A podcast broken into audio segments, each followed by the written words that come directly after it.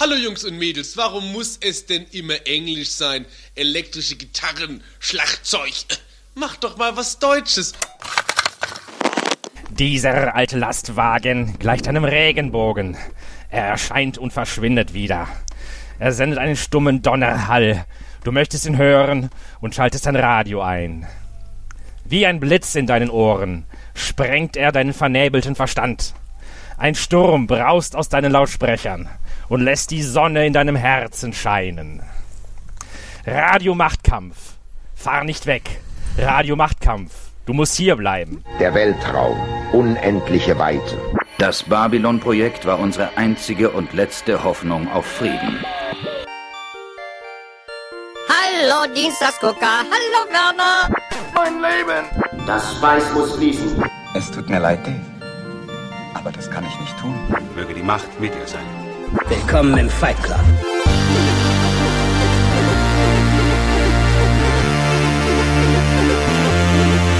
Sie reden. Der dreibeinige Podcast.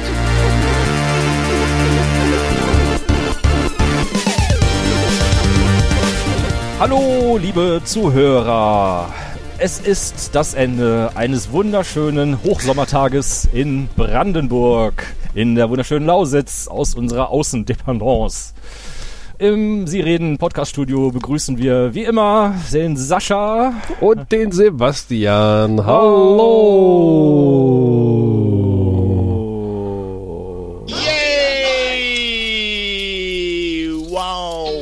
Danke Tommy. wir sitzen nicht nur in unserer Dependance, sondern wir sitzen genauer gesagt vor der Dependance. Es ist ja so ein bisschen Tradition, dass wir im Juni uns hier auf dem äh, Lausitzer Gehöft einfinden, nachdem wir das Cottbuser Stadtfest unsicher gemacht haben. Dass es in diesem Jahr natürlich wieder nicht gab, aber äh, alte Traditionen müssen wiederbelebt werden. Insofern äh, haben wir uns einfach das Stadtfest selber gemacht, haben äh, heute ein paar Runden uns in den Pool gesetzt am Nachmittag mit einem Kaltgetränk in der Hand, äh, im kalten Wasser, was gar nicht mehr so kalt war, und sitzen jetzt hier, werden von Mücken zerstochen, weil wir uns hier im äh, Schein von diversen Kerzen und Lampen versammelt haben um äh, in diese zarten Mikrofone zu sprechen mit unseren noch zarteren Stimmchen. So sieht es aus, die wir schon äh, ordentlich strapaziert haben heute, denn im Pool äh, kam öfters mal die Bierbarke vorbei. und äh, kredenzte uns äh, eisgekühlte Hopfenkaltschale. Uh. Daraufhin wurde der Grill feierlich äh, entzündet, entflammt und diverses Grillgut geröstet, was wir jetzt äh, unter elendem Schmatzen vertilgt haben. Daraufhin wurde äh, unsere jeweilige Familie äh, ins Bett geschickt und äh, ins Bett geschickt, das trifft es. Jetzt ist die Sonne nicht mehr zu sehen und nur ein äh, stahlgrauer äh, Restlichtschein erinnert noch an diesen, wie gesagt, sehr heißen äh, Juni Samstag. Macht ihr heute Podcast? Hm, ich gehe ins Bett. so ähnlich Wow. war das, äh, liebe Damen und Herren und diverse. Sebastian, äh, wir- haben noch gar nicht on air geklärt, wie geht's denn dir überhaupt? Wie es mir geht? Ja, Bei mir geht's doch immer gut. ja, das ist schön. Wir haben ein Bierchen, ein eisgekühltes. Wollen wir demonstrieren wir mal. Prost. Prost. Wir sitzen hier unter einer äh, Linde. Linde. Ah, wie im Lied. Also wir sitzen wie im Lied unter einer Linde. Sascha hat uns hier Strom hingelegt, dass wir Licht haben und unsere mehreren Bände Notizen äh, zum heutigen Thema auch lesen können. Das ist die gleiche Mehrfachsteckdose, die eben auch mit auf den, auf den Flipflops im Pool geschwommen ist. Oh, damit wir da mit den äh, im Pool unsere Laptops betreiben konnten. Richtig. Uns, unser Tauchsieder für den Tee. Naja. Föhn. Es, äh, ich, hatte, ich hatte etwas für musikalische Unterhaltung und Beschallung gesorgt, äh, aber mein Handy ist halt glücklicherweise, sagt zumindest der Hersteller, wasserdicht. Äh, wir mussten es aber auch nicht testen. Also das schwamm quasi im, in, der, im, in der Bierbarke mit. Ja, also äh, wasserdicht würde ich sagen bei dem Hersteller mit Sternchen. also alle behaupten im Internet, es wäre wasserdicht, aber äh, die haben sich ja nicht irgendwie so eine, äh, wie heißen die, FP-Schutzklasse? Hat die nicht? Hat die nicht, äh, hat die nicht IP67? Äh, IP, IP, genau. Nee, nee, ähm, nicht, dass ich, nee, nee, nee. Steht das nicht drauf, IP67? Guck mal, was bei dir drauf steht. Bei mir steht es nicht drauf. Oh ja, das, das, das, das, das Problem ist, es ist äh, ziemlich dunkel und unsere Augen werden schlechter. Meine Beine sind grau, meine Ohren sind leer, meine Augen sind alt und gebeugt. Unsere Rücken sind grau, unsere Ohren sind gebeugt. ja, so ist das mit dem Alter. Ja, ja. Ja, ansonsten sind wir noch alle gesund und munter, äh, mehr oder weniger munter, aber auf jeden Fall gesund. Ach, jetzt wo die Corona-Krise endgültig offiziell vorbei ist, Ja, ja. was wir soll uns da noch passieren? Sie ist ja jetzt äh, für beendet erklärt Wir sind worden. alle durchgeimpft, mehrfach. Auch schon gegen die nächsten Gamma, Delta, Epsilon, Phi, Psi äh, und Omega und Buchstaben irgendwie. Psi-Variante wäre dann lustig. Die Psi-Variante. Meinst du, da kommt das Psi-Core? Genau. Wenn man telepathische Kräfte bekäme, Was wäre dann? das wäre doch irgendwie ganz lustig. Also von, dem, von, von, von, von, von Verona. ja. Oder von der Impfung. Telepathische Verona-Impfkräfte. Ich habe ja dem Nehm letzt, äh, ich darf ja nicht mehr dem letzt sagen, das gibt's ja gar nicht das Wort. Ich habe letztens ein, ein Foto eines Impfausweises gepostet bei Twitter, Nein! Konntest du? aber das war der Impfausweis unseres Katers, äh, weil wir mit dem Kater beim Tierarzt waren. Der ist quasi jetzt nochmal, in- wo ist überhaupt?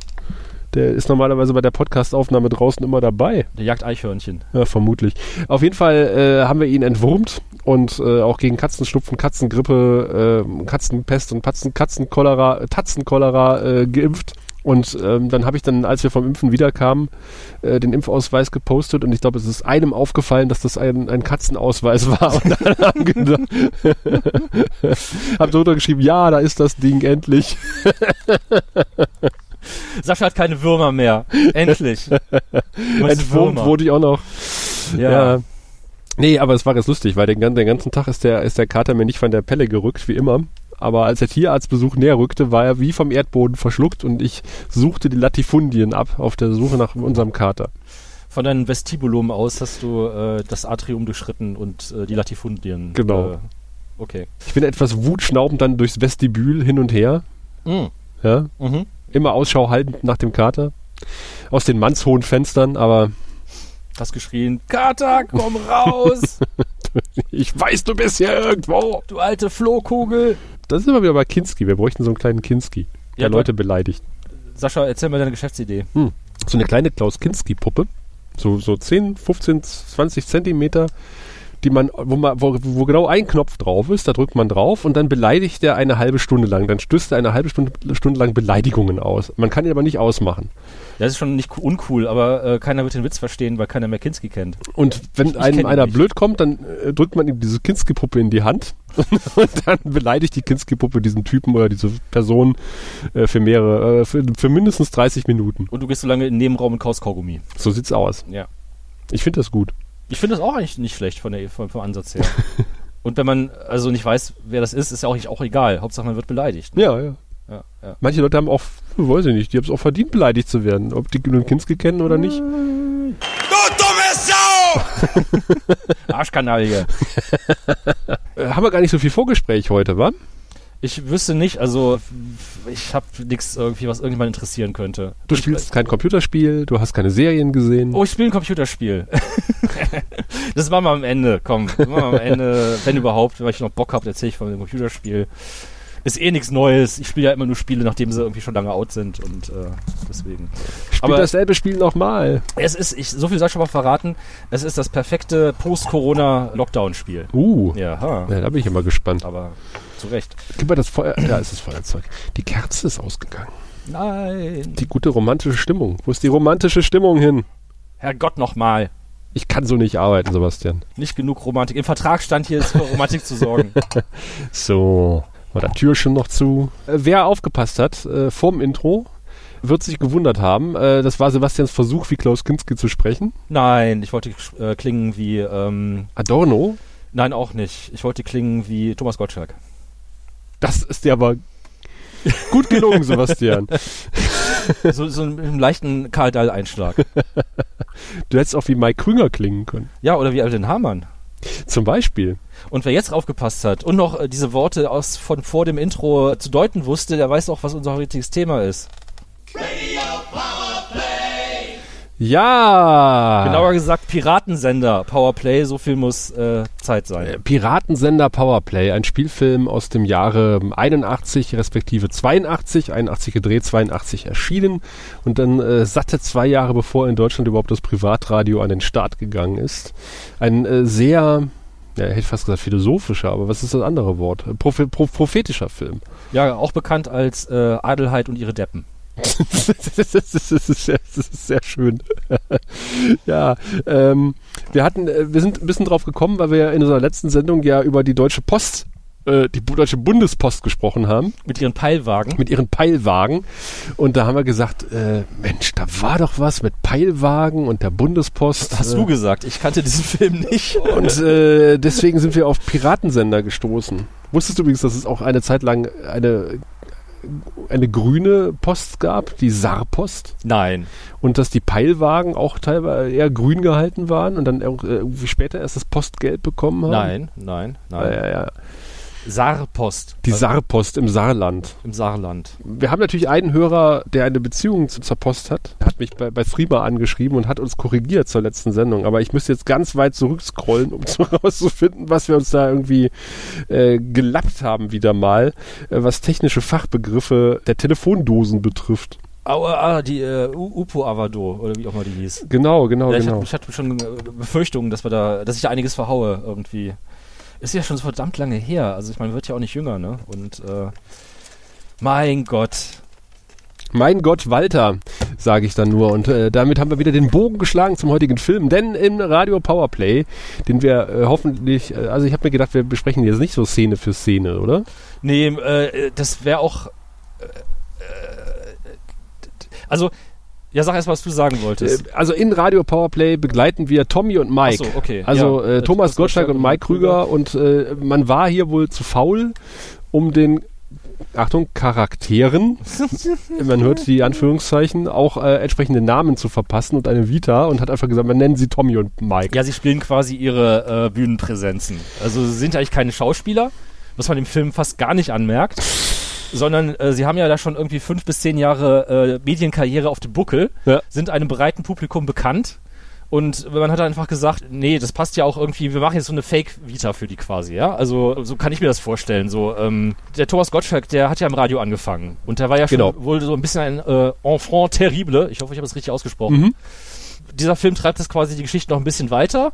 Spinnt da jetzt halt noch eine etwas coolere Legende drum. Also in Anführungszeichen cool. Und äh, Mike Krüger, den nehmen wir einfach dazu, weil der halt auch irgendwie also witzig in Anführungszeichen ist und auch so eine große Nase hat. Ja, ich, und ich glaube nämlich, dass äh, tatsächlich der äh, Karl Spieß, äh, ein, ein, Öster, ein Österreicher, der ähm, die, die dieser Film äh, gekauft hat und äh, auch diverse andere Produktionsfirmen äh, gegründet und äh, eigentlich gar nicht vom Film kommt, so ein bisschen Quereinsteiger ist, aber dann irgendwie sehr, sehr viele Filme rausgekloppt hat. Der hat sich wohl gedacht, Mensch, oh, ja, mit dem Thomas, da machen wir einen Film. Und äh, dann nehmen wir den Mike noch dazu. Und dann haben die haben Mike und Tommy sich wohl hingesetzt und haben auch große Teile de, des Drehbuchs auch selber nochmal überarbeitet und äh, ihre Wortspiele und äh, lustigen Dialoge irgendwie auch selber geschrieben. Ja, Thomas Gottschalk hat wahrscheinlich ein paar von seinen alten Radioansagersprüchen äh, recycelt, weil der hat ja Musiksendungen moderiert. Genau.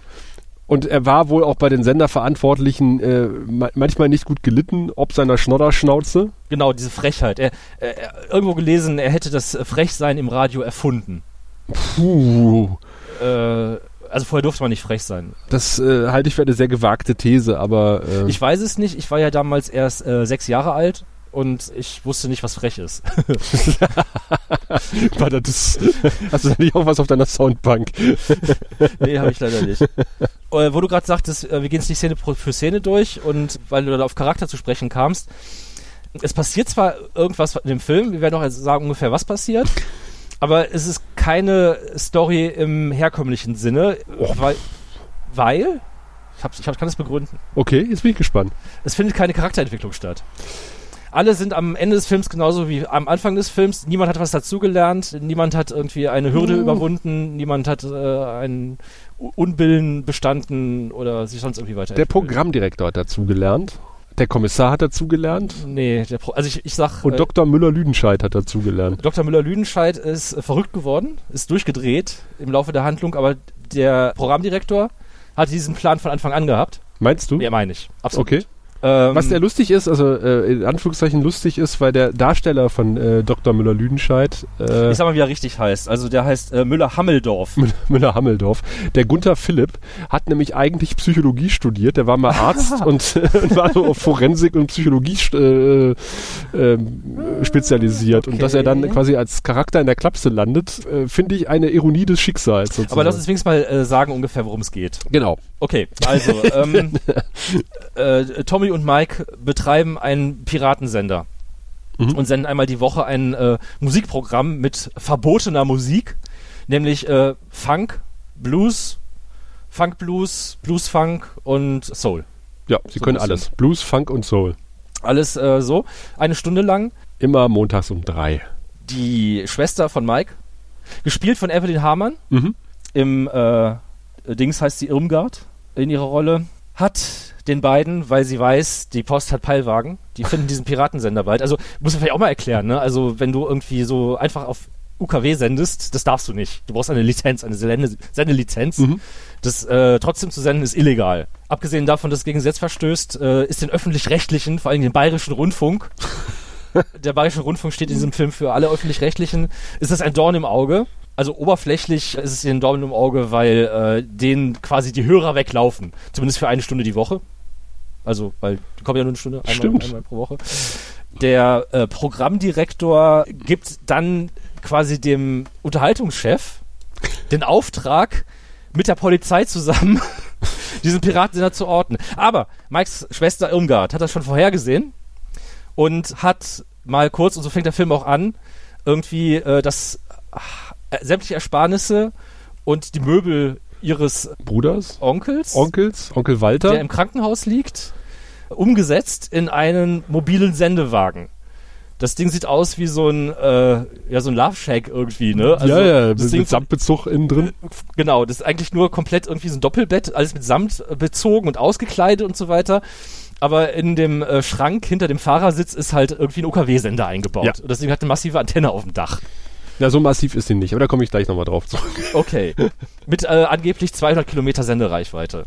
Und sie sagt halt, hey, wenn ihr euch anpeilen, dann fahrt ihr einfach woanders hin. Und dann seid ihr ja woanders und nicht mehr da, wo sie euch angepeilt haben. Und so Verrückt. finden die euch nie. Und ich habe mal gleich auch nochmal hier ein paar Werbeverträge abgeschlossen. genau. Ihr kriegt äh, irgendwie 5000 D-Mark die Woche und müsst dafür jeden Tag eine Stunde senden. Mhm. Und wenn ihr das nicht tut, dann müsst ihr 50.000 Euro Strafe Eine Mark Konventionalstrafe. Strafe bezahlen. Woraufhin das Gesägt tun getan gemacht wird und ähm, der ganze Film geht eigentlich nur darum, wie jetzt dieser Dr. Müller-Hammeldorf zusammen mit der Polizei, ich habe vergessen, wie der Kommissar heißt, Äh, Kommissar äh, Pluderer. Pluder, richtig, Pluderer heißt er. Kommissar Pluderer und Hammeldorf suchen also, äh, fahren die ganze Zeit immer nur mit ihrem Funkpeilwagen und diversen anderen Funkpeilwagen hinterher und einem Polizeiwagen. Und immer wenn sie halt da sind, wo sie ihn gepeilt haben, finden sie ihn entweder nicht oder sie haben ihr Auto getarnt.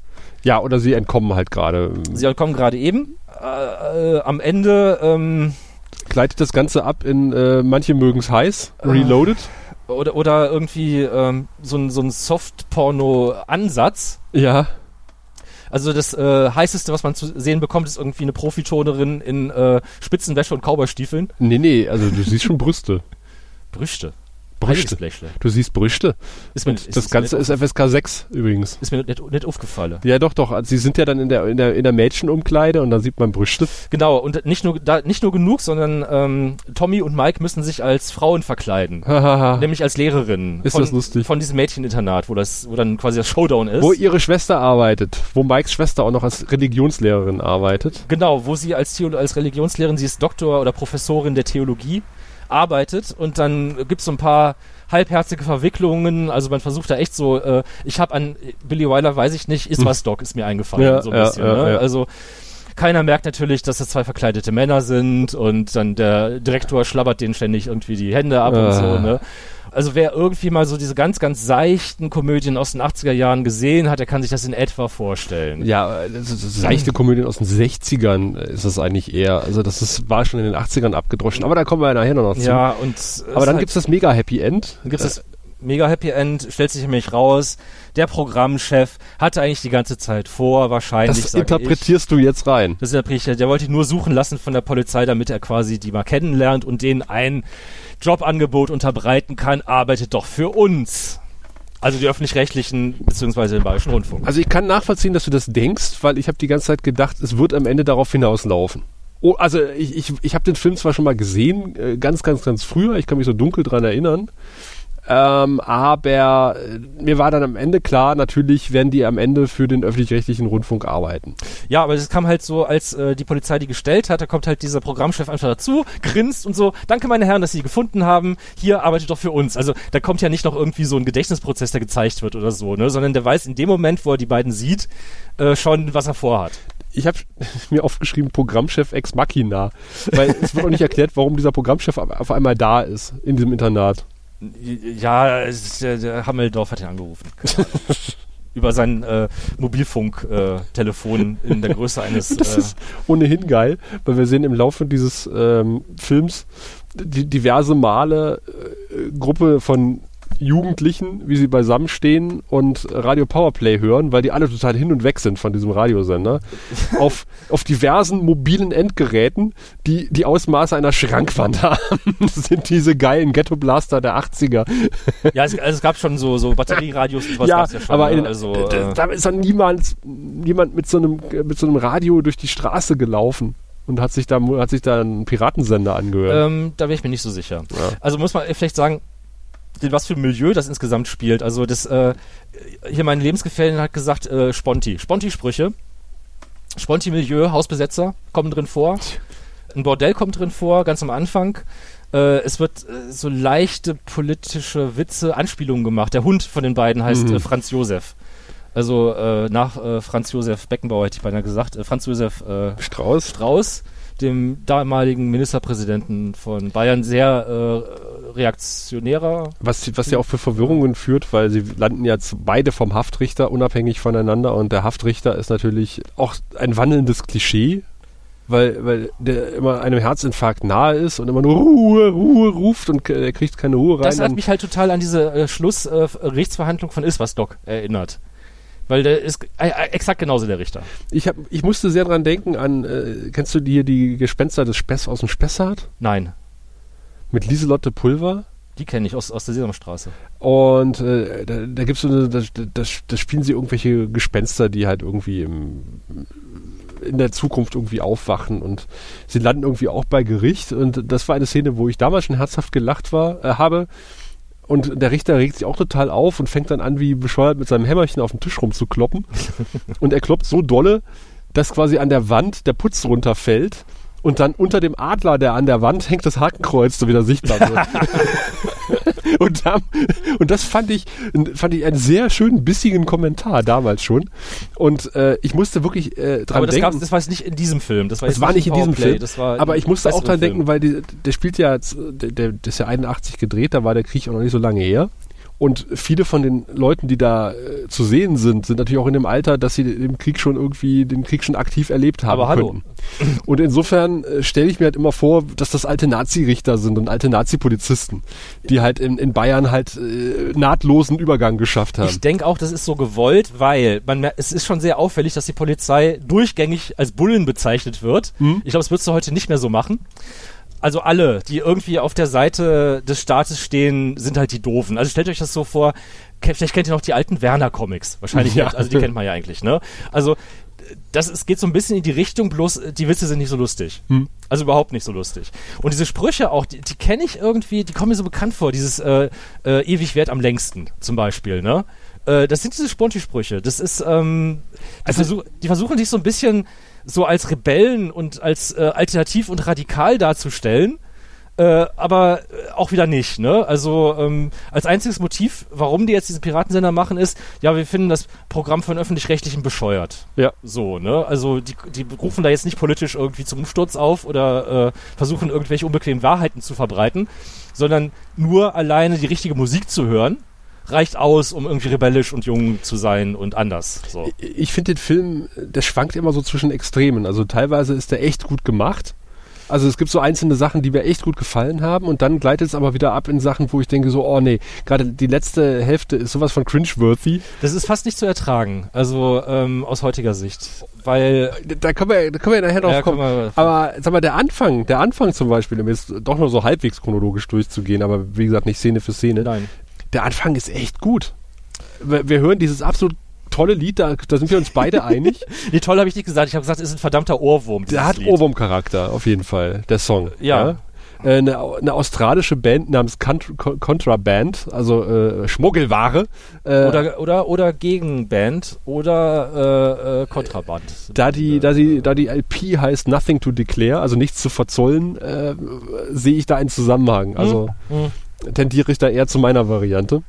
Trotzdem, Band kommt drin vor. Und äh, eine deutsche Version dieses Liedes äh, vorgetragen im nicht Klaus Kinski, sondern Thomas Gottschalk-Style, habt ihr ja vor dem Intro gehört. Und dazu sehen wir halt Evelyn Hamann mit einem absolut geilen Gefährt, was man heute auch nicht mehr auf der Straße sieht, aber auch damals schon relativ selten gesehen hat, aber nicht, es war nicht unüblich. Also es, es Ja. war durchaus vielleicht schon mal zu sehen, so ein komisches Dreirad, so ein Dreiradgefährt. Ein dreirädriger Lastwagen. ein dreirädiger Kleinlastwagen. Damit fängt es halt an, sie heizt da über die Landstraße, hat die Möbel von ihrem Onkel auf dem äh, Ladefläche und äh, bei einem Überholvorgang bringt sie beinahe erstmal sich selbst und alle anderen um. Ja. Und äh, da lernen wir schon mal, äh, ach so, niemand ist angeschnallt, jemals in diesem Film übrigens. Das stimmt. das fällt mir auch gerade auf. Und äh, nachdem sie also quasi beinahe den Gegenverkehr reingerauscht wäre, zeigt sie noch den Stinkefinger und lacht sich ein Geäst. Wir lernen also, beinahe tödliche Unfälle sind lustig und äh, halt Irmgard ist äh, eigentlich, das ist eigentlich die, Hau- die Hauptfigur äh, von dem Film. Also Evelyn Hamann, ne? Äh, die, die, die, die hält auch die Fäden in der Hand, die äh, löst sämtliche Handlungen in dem Film aus Ja. Und auf? und auf, auch richtig genau. Und äh, wie gesagt, eigentlich ist es ihr Film. Also weil sie auch als Stau Schauspielerin halt, obwohl sie noch nicht mal eine tolle Leistung da abliefert, meiner Meinung das nach. stimmt. Aber sie spielt halt auch wirklich äh, Thomas und Mike locker an die Wand. Und äh, das finde ich, also wie gesagt, äh, ist eine sehr schön inszenierte Szene, aber wenn du einmal bei, bei Evelyn Hamann bist und, und Irmgard, ist es tatsächlich die einzige im ganzen Film, die eine Charakterisierung hat. Und wir Ja. sehen, also Ja, also ja, bis auf irgendwie, sie ist, ein Altern sie ist, sie ist kein Alternazi, äh, ja. ja, äh, also wir, wir, äh, wir sehen quasi wortlos, äh, was, was sie für ein Charakter ist. Ne? Ja, das stimmt, das kann man so sagen. Also allein aus dieser Autoszene raus. Ja, mit diesem äh, Intro überlegt. Äh, weil wir können mal ein Experiment machen und äh, ich würde mal gerne von dir wissen, Sebastian, was weißt du über Tommy oder Mike? Okay, äh, das ist meistens halt inferiert. Äh, also, dass sie irgendwie wahrscheinlich arbeitslos sind. Sie, von der Charakter her hätte ich gesagt, die sind irgendwie so mit 20er, spielen die da. Ich weiß nicht, wie alt die wirklich waren zu dem Zeitpunkt. Wahrscheinlich schon älter. Ich würde sagen 40 gefühlt. Kann sein. So tau tau tauge nichts zu Tagediebe. Thomas Gottschalk, ich meine, also wenn er Thomas Gottschalk da hinstellt, der ist immer ein Sonnyboy. Ich glaube auch nicht, dass er jemand anders spielen kann. Wie gesagt, wir haben ja vorher schon gesagt, die spielen sich selber. Mhm. Oder halt ihre Bühnenpräsenzen spielen sie selber. Und äh, abgesehen davon nichts. Mike hat eine Schwester, Irmgard. Ja. Und einen Onkel, der im Krankenhaus liegt. Im gemeinsamen. Äh, Also die Sache, also wir, wissen so ein bisschen, wir lernen so ein bisschen, Mike ist so, so, so ein unzuverlässiger Typ, der lebt in den Tag rein, das wissen wir. Äh, Tommy scheint aber irgendwie schon zumindest so ein bisschen Pflichtbewusstsein zu haben, weil? weil der kocht sich zumindest was zu essen selber. Und der schläft nicht bis Mittag, der ist schon wach. Und er sagt immer, Mike, du, äh, Tommy, du musst auf Mike, du musst auf Sendung, wir, du musst jetzt die Werbung machen und sowas. Und, äh, Ja, stimmt. Er ist derjenige, der so ein bisschen. Und, und äh, wir sehen ja äh, Mike, also um 12 Uhr von seinem Hund geweckt werden, mit offenweisen Anschlussfehlern, übrigens, wie er da im Bett äh, rumlummelt. Und wird von seinem von Franz Josef geweckt. Und er hat, hast, ist dir aufgefallen, was der für eine Wohnung hat. Das ist mir sehr wohl aufgefallen, Sascha. Das ist eine absolut geile Sachgeschosswohnung, aber äh, frag nicht nach Sonnenschein, ne? Ja, okay, ist auf dem Land, also in einer kleinen bayerischen der, ist, in- Kleinstadt. der ist oder? in München. Was? Das spielt in München doch. Ach, ernsthaft? ja. Okay. Und dann überlegt er mal so eine Wohnung in München, selbst in den 80ern. Ja, ja, ja, ja, ja, ja. Was macht der Typ? Äh, reich geerbt? Also, dass das Tagediebe Tauge nichts zu tun, nicht gut und äh, Schmalhans Küchenmeister sind, das, äh, das kriegt man mit. Das ist also, auch da ist ja, äh, diese, diese Wohnung sagt ja auch so unglaublich viel über ihn aus, weil da ist ja überhaupt nichts drin. Also das ist ja eigentlich, ein, außer halt äh, Jukebox, glaube ich, habe ich gesehen. Jukebox, Bandposter, aber halt irgendwie so nix, gemütlich. Also schon, das, das Bett ist da und der Teppich ist äh, sehr, Ja, sehr flauschig, aber sieht halt die Wohnung halt einmal, ne, für Ja. irgendwie eine halbe Minute am Anfang des Films. Und die von Tommy ist halt total zugestellt und klein und äh, wir, sind in der, wir sind in der Küche und äh, er schmeißt die Spiegeleier aus dem Fenster und sowas. Also ja, ja, stimmt. und äh, dann finde ich es irgendwie auch sehr schön gemacht, dass man diese Parallelen halt hat. Ne? Also der, der Hund sorgt ja erstmal dafür, dass Mike in den Knast kommt, weil der rennt In ein besetztes Haus. in ein besetztes Haus. das äh, voll tapez- tapeziert ist von außen mit Transparenten von halt Parodien von so Sponti-Sprüchen. Äh, Weg mit den Alpen, freie Sicht aufs den, Meer. Auf den, auf den Watzmann, ja. Oder weg mit dem Watzmann, freie Sicht aufs Meer, genau sowas in der Richtung irgendwie. Also so, so, so pseudo-lustige Sprüche, die in den 80ern vielleicht lustig waren. Ich ja, weiß genau. es nicht. Ja. Und da läuft der Hund halt rein, der Franz Josef heißt, was wir auch sofort erfahren, weil er ruft ihn ja ständig Franz Josef, Franz Josef und dem Hund hinterher. Weil und, er eine Katze verfolgt, die in das Haus reinläuft. und in dem Moment redet die Polizei halt dieses besetzte Haus. Genau. Und Oh. die machen auch keine Gefangenen, äh, machen schon Gefangenen, aber Die machen nur Gefangene eigentlich. im Grunde, wie die Polizei vorgeht, das ist wirklich schon, du hast ja schon gesagt, sehr klischeehaft, ne? Ja, alle rein und dann wird geprügelt irgendwie Ja. so, ne? Und dann fliegt ein Sessel aus dem Fenster. Und äh, ja, dann kommen erstmal alle von, von Haftrichter so. Und ein paar Minuten später passiert halt äh, Thomas Gottschalk dasselbe, weil derselbe Hund läuft in ein Bordell rein. Ja, Thomas hinterher und dann kommt wieder die Polizei und nimmt auch dieses Bordell hoch. Ja. Aber wie gesagt, die, die Szenen bei Gericht fand ich auch hochgradig peinlich. Also mit diesem, mit diesem Klischee-Richter, der da irgendwie keine Luft kriegt. Ja, der hat halt, dieser, dieser Richter, der hat halt da irgendwie so eine ähm, Stand-alone Slapstick-Nummer. Also, könnt ihr euch vorstellen, der hat dann so 20 Pillenschachteln auf dem, auf dem Tisch stehen und schüttet sich dann ständig, Ah, Pillen, Schulz, äh, Ruhe, äh, Herr Wachtmeister, alle festnehmen, alle einsperren, bla bla bla. Trotzdem sind alle beide nachher wieder auf freiem Fuß irgendwie. Ja, und dann später. ist er noch wegen Majestätsbeleidigung, weil natürlich beide sagen, Franz Josef ist schuld. Der, der ist wieder einer, einer, einer Muschi hinterher gestiegen. Warte, den habe ich, den, den hab ich auf, dem, auf dem Ding drauf. Äh, Franz Josef ist ein, ein Hund, der Katzen nachsteigt. Unser Ministerpräsident ein Hund, der den Katzen nachsteigt? Das ist ja eine Majestätsbeleidigung, ist das? Abführen den Mann! Ja, also äh, das war noch nicht mal ein besonders guter Witz, weil Nee, überhaupt das, nicht. Äh, Missverständnis. Und da ist auch, du hast ja schon gesagt, das Timing ist auch unter aller Sau. Also, Ja, das könnte auch daran liegen, der gesamte Film ist bis auf die letzte Minute komplett nachsynchronisiert. ja. Du spürst da irgendwie keine, nicht so richtig Spontanität Hm? In, den- in den Dialogen. Ja, und äh, ich habe ich hab mir das auch angeguckt und das ist ganz offensichtlich auch alles nachsynchronisiert. Man sieht es ja, weil es irgendwie auch gar nicht so richtig lippensynchron Es ist nicht lippensynchron, synchron, äh, bei einigen Schauspielern, da haben wir gerade gerätselt, das sind ausländische Schauspieler. Genau, da ist es irgendwie klar, dass die. Die haben wahrscheinlich ihre Landessprache gesprochen dann irgendwie, weil die, die, was sie sagen, passiert über, passt überhaupt nicht auf die Lippenbewegungen drauf. Aber sogar bei äh, Tommy und Mike ist es. Äh, Und wenn die dann ihre lustigen Anmoderationen machen für die, für die Bands, äh, für die Songs in ihrem Radio, dann haben sie auch eine ganz spezielle Kameraeinstellung. Dann gucken sie nämlich genau in die Kamera und moderieren quasi in die Kamera die Songs an. ja. Und lustigerweise ist es ja so, dass die da, dass es da verschiedene Versionen von diesem Film gibt, weil die sich die Musikrechte halt auch nicht alle gesichert haben. Nur für eine kurze Zeit. Genau, und dann gab's, gibt's irgendwie haufenweise Versionen von diesem Film und teilweise mussten sie die Anmoderationen dann kürzen, abändern, teilweise haben sie neue Anmoderationen nachsynchronisiert, die dann nicht von Thomas Gottschalk waren oder Mike Krüger. Ja, also die haben dann immer so äh, versucht, äh, also äh, Wortspiele zum Beispiel mit den äh, Bandnamen Oh zu ja, machen. ach Gott, ja. Und äh, das ist äh, teilweise auch wirklich sehr, sehr, sehr schwer erträglich. Ähm, Privatradio in den 80ern war halt irgendwie anders als heute. da gab's halt kein Formatradio. Das ist halt wirklich, aber das Privatradio damals ist halt wirklich Anarcho gewesen. Ich hoffe mal, dass Und heute wäre es vielleicht eher Schnarcho. Sie ist ein gutes Mädel, die Irmgard Religionslehrerin und man nennt sie auch den Engel unter den Kaffern. Undercover Angel, hier ist Alan Hat der O'Day. Kaffer gesagt? Der Engel unter den Kaffern? Ja. Ging heute auch nicht mehr. ähm, ja, also in dem Stil, also schon Bezug auf halt den Bandnamen oder den Stück, äh, den Titel von dem Stück und äh, dann mussten sie alles mit neuer Musik unterlegen, weil die Rechte ausgelaufen sind und so gibt es jetzt halt eine Version mit komplett anderer Musik und nochmal neu synchronisiert. Oder zumindest steckenweise. Ich habe mir auch noch aufgeschrieben, also die Polizei steht da sehr auf Razzien in diesem Film. und ich habe mich ein bisschen gewundert, dass Tommy auch der einzige Mann war, der in diesem Puff war zu der Zeit. Okay, da habe ich nicht drauf geachtet. Also bei der Gerichtsszene nachher sieht man ihn als einzigen Mann da stehen. Ja, oder? ja, genau. Ja, okay, es ist am, am helllichten Vormittag, am helllichten Mittag, ne? Ja, gut. Äh, Vielleicht liegt es auch daran. die braven deutschen äh, Die sind da arbeiten. Die kommen da genau Um die Zeit, arbeiten ja, ja. die Zeit. Im Gegensatz zu Tommy.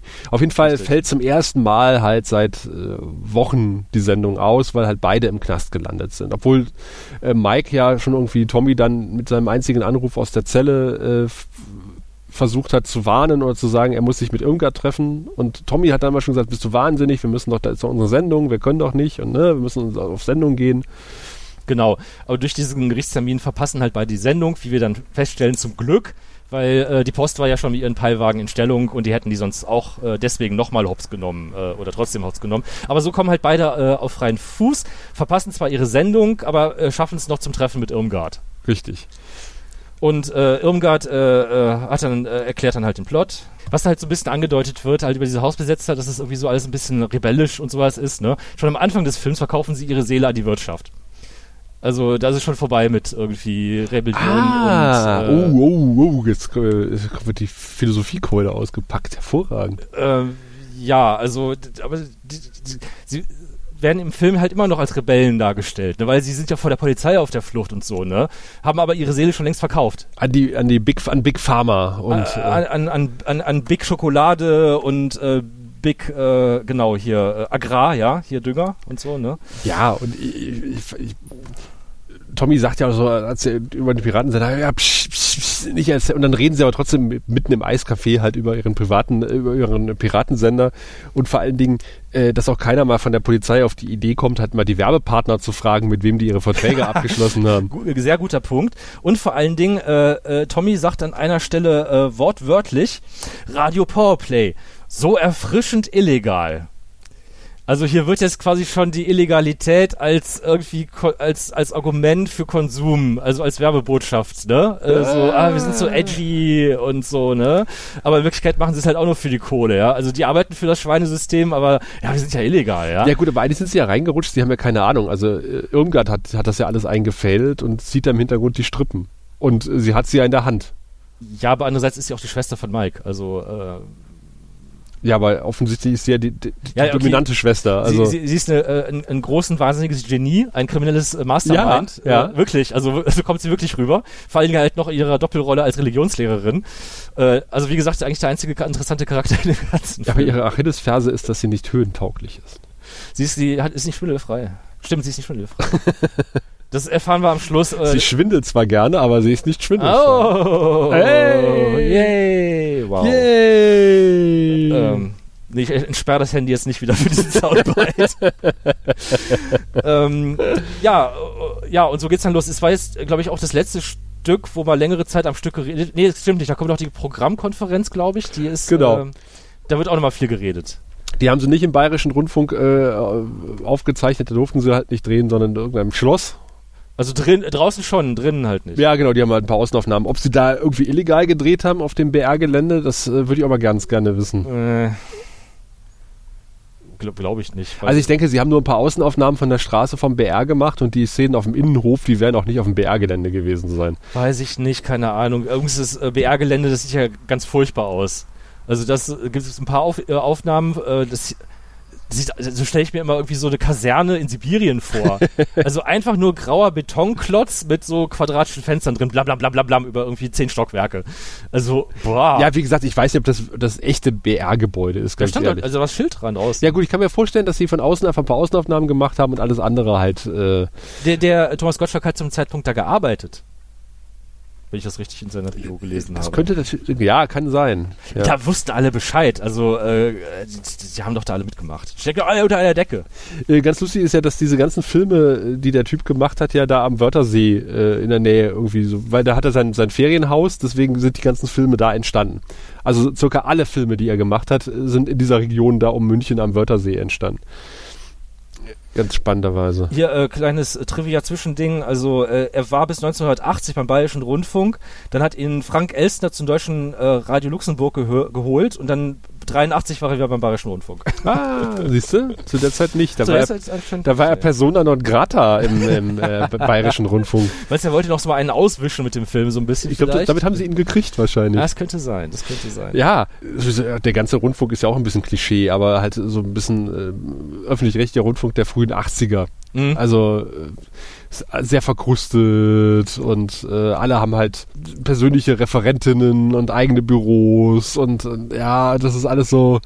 Äh, naja, also ich glaube beim WDR 1 war es zum Beispiel schon ein bisschen anders damals. Ja, ja, ja, ja, ja. Aber ich glaube, der Bayerische Rundfunk, da, Bayerische Rundfunk da ticken die Uhren auch noch ein bisschen anders als im, im Rest von Deutschland. Das denke ich auch. Ich glaube, äh, NDR und WDR, das war echt so ein bisschen der Rotfunk und äh, die anderen, also gerade die süddeutschen Sendeanstalten, die waren ja echt schon noch. Wobei äh, natürlich die CDU geführten oder, oder, oder sagen wir umgekehrt, die, die SPD geführten Bundesländer, die haben sehr spät den privaten Rundfunk eingeführt. Ja, aus guten, aus Die unionsgeführten Länder waren da schneller und wenn du dir Nordrhein-Westfalen zum Beispiel anguckst, hast du immer noch keinen landesweiten privaten Rundfunk.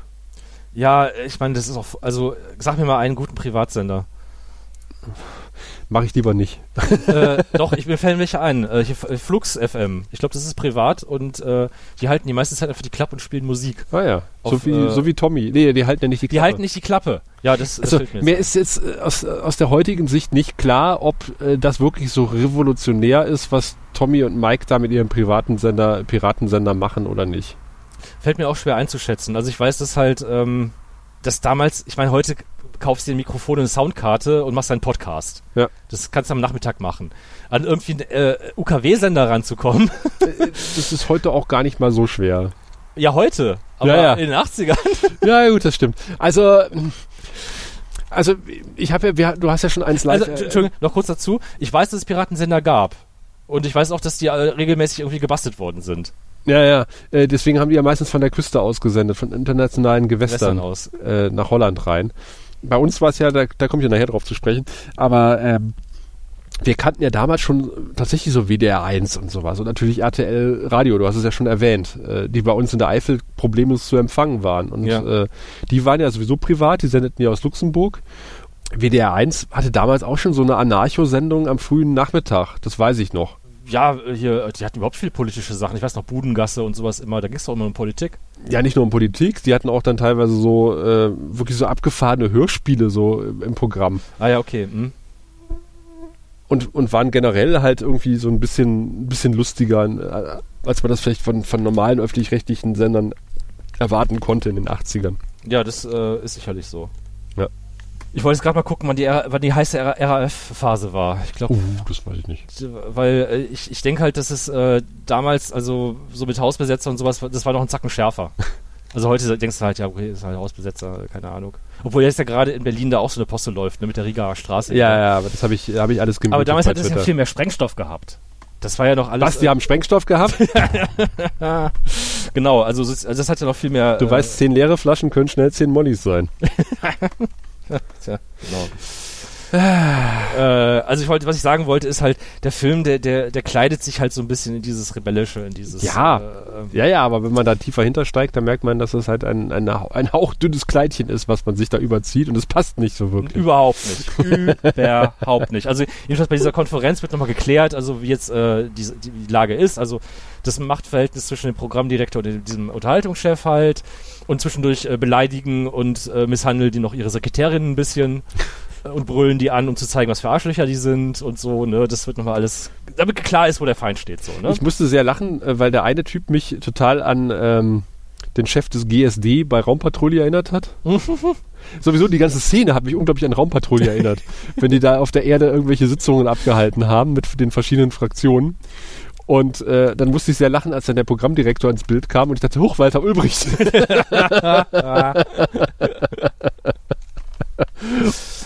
So, so, niemand hat die Absicht, den Piratensender zu fangen. ja, ja, ist gut, Walter. mein Gott, Walter, sage ich dann nur. Mein Gott, Walter. Äh, ja, kurz erklärt, das war halt, glaube ich, der erste äh, Hit von Mike Krüger. Ja. Zwei Akkorde-Lied, irgendwie, wenn ihr es nachspielen wollt, A-Moll und G-Dur.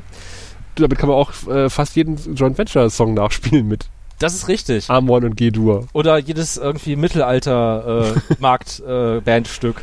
es ist, äh, Walter war nicht sehr groß, war eher klein, trotzdem glaubte er von den Kleinen einer der größten zu sein. Aber ich glaube, der Nippel war auch schon. Ähm, das kam, glaube ich, später. Das waren beides Nummer 1 Hits. Sowohl Ah. Mein Gott Halter als auch äh, der Nippel. Sie müssen erst die Nippel durch die Lasche ziehen und an der kleinen Kurbel ganz nach oben drehen. Da erscheint sofort ein Pfeil und da drücken sie dann drauf und schon geht das, worum es der Stoffe ging, vorher auf. Hast du äh, der Fallschirm zum Beispiel? Ja, Ja, genau. Ich wollte es gerade tun, da schlug ich auf.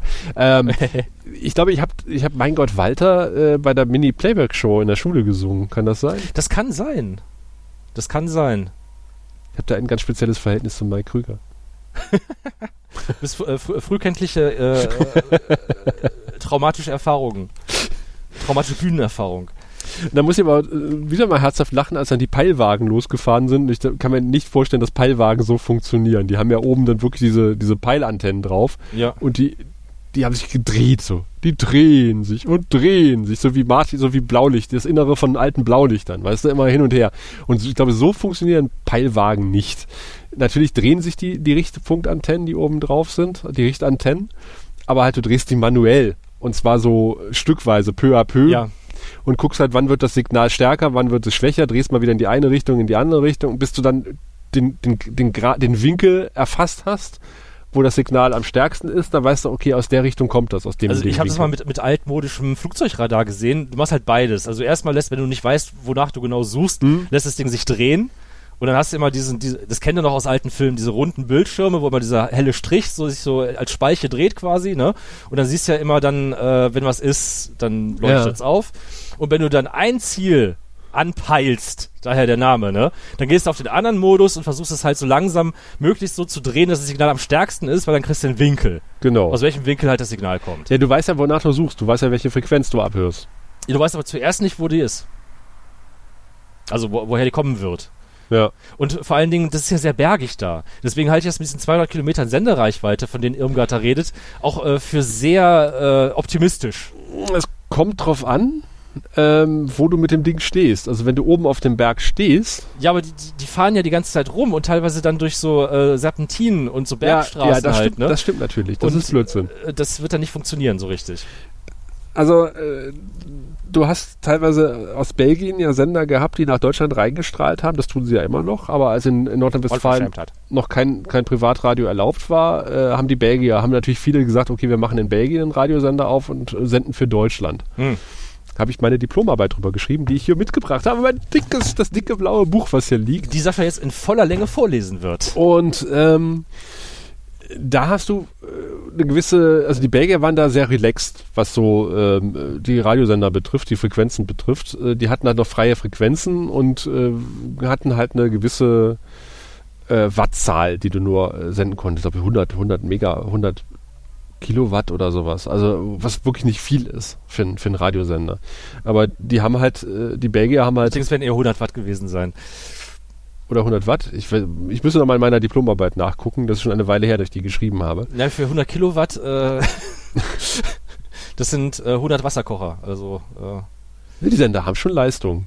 Die also ein CB-Funk war so 100 Watt, glaube ich, die, die Grenze. Also du hast teilweise, ich glaube hier der Sender Carlo, der hat einen Megawatt oben auf dem Turm. Ja, aber du redest jetzt gerade von, was in Belgien erlaubt war. Oder nicht? Also für Privatleute ohne Lizenz, oder? Nein, für Lizenz. Du konntest, so. du konntest ein Radio lizenzieren. Ach so.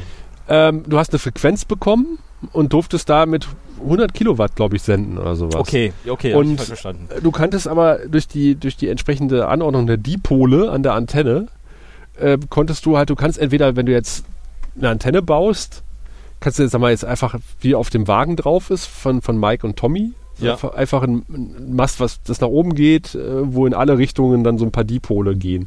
Die strahlt halt unidirektional aus.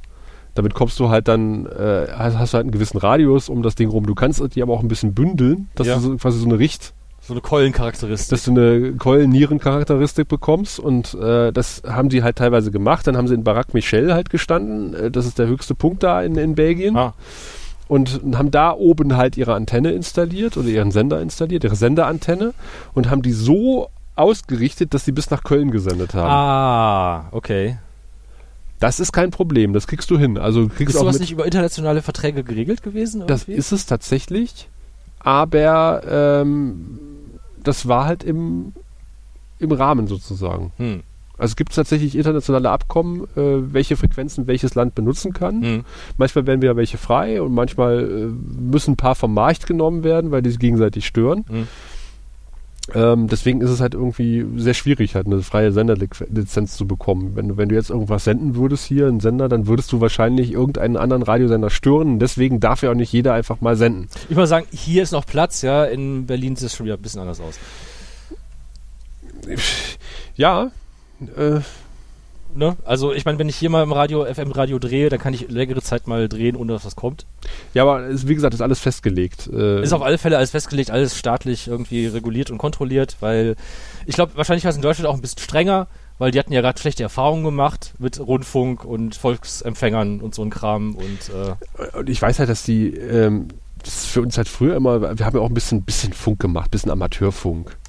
Ja. Und dass wir halt immer irgendwie, das war halt immer auch so, so so, so ein Damoklesschwert, was über einem geschwebt hat, so äh, dass, äh, dass man irgendwie etwas zu viel gesendet hat, dann kommt dann die Post und dann äh, konfisziert dir halt den, den Sender, weil der halt irgendwie nicht zugelassen ist oder was weiß ich was. Ja, wir hatten halt wirklich irgendwie also damals wir- Schiss vor der Post. Ja, also wir beide hatten ja nur eh zugelassene Handfunkgeräte. Ja. Da war ja kein Problem. Wir hatten Klassenkameraden, deren ältere Brüder Hm? äh, zu Hause irgendwie so stationäre CB-Funkgeräte hatten. Und die haben dann auch mal erzählt, äh, Brenner hießen die Dinger, glaube ich. Ne? Das waren so Verstär Antennenverstärker. Ja, Endes, genau, ne? genau. Aber ich hatte mal nachher gelesen, die Dinger, die haben halt irgendwie unglaublich äh, gestreut in andere Frequenzbereiche, wo man, wo sie gar nicht senden wollten, weil die halt unsauber aufgebaut waren, so, ne?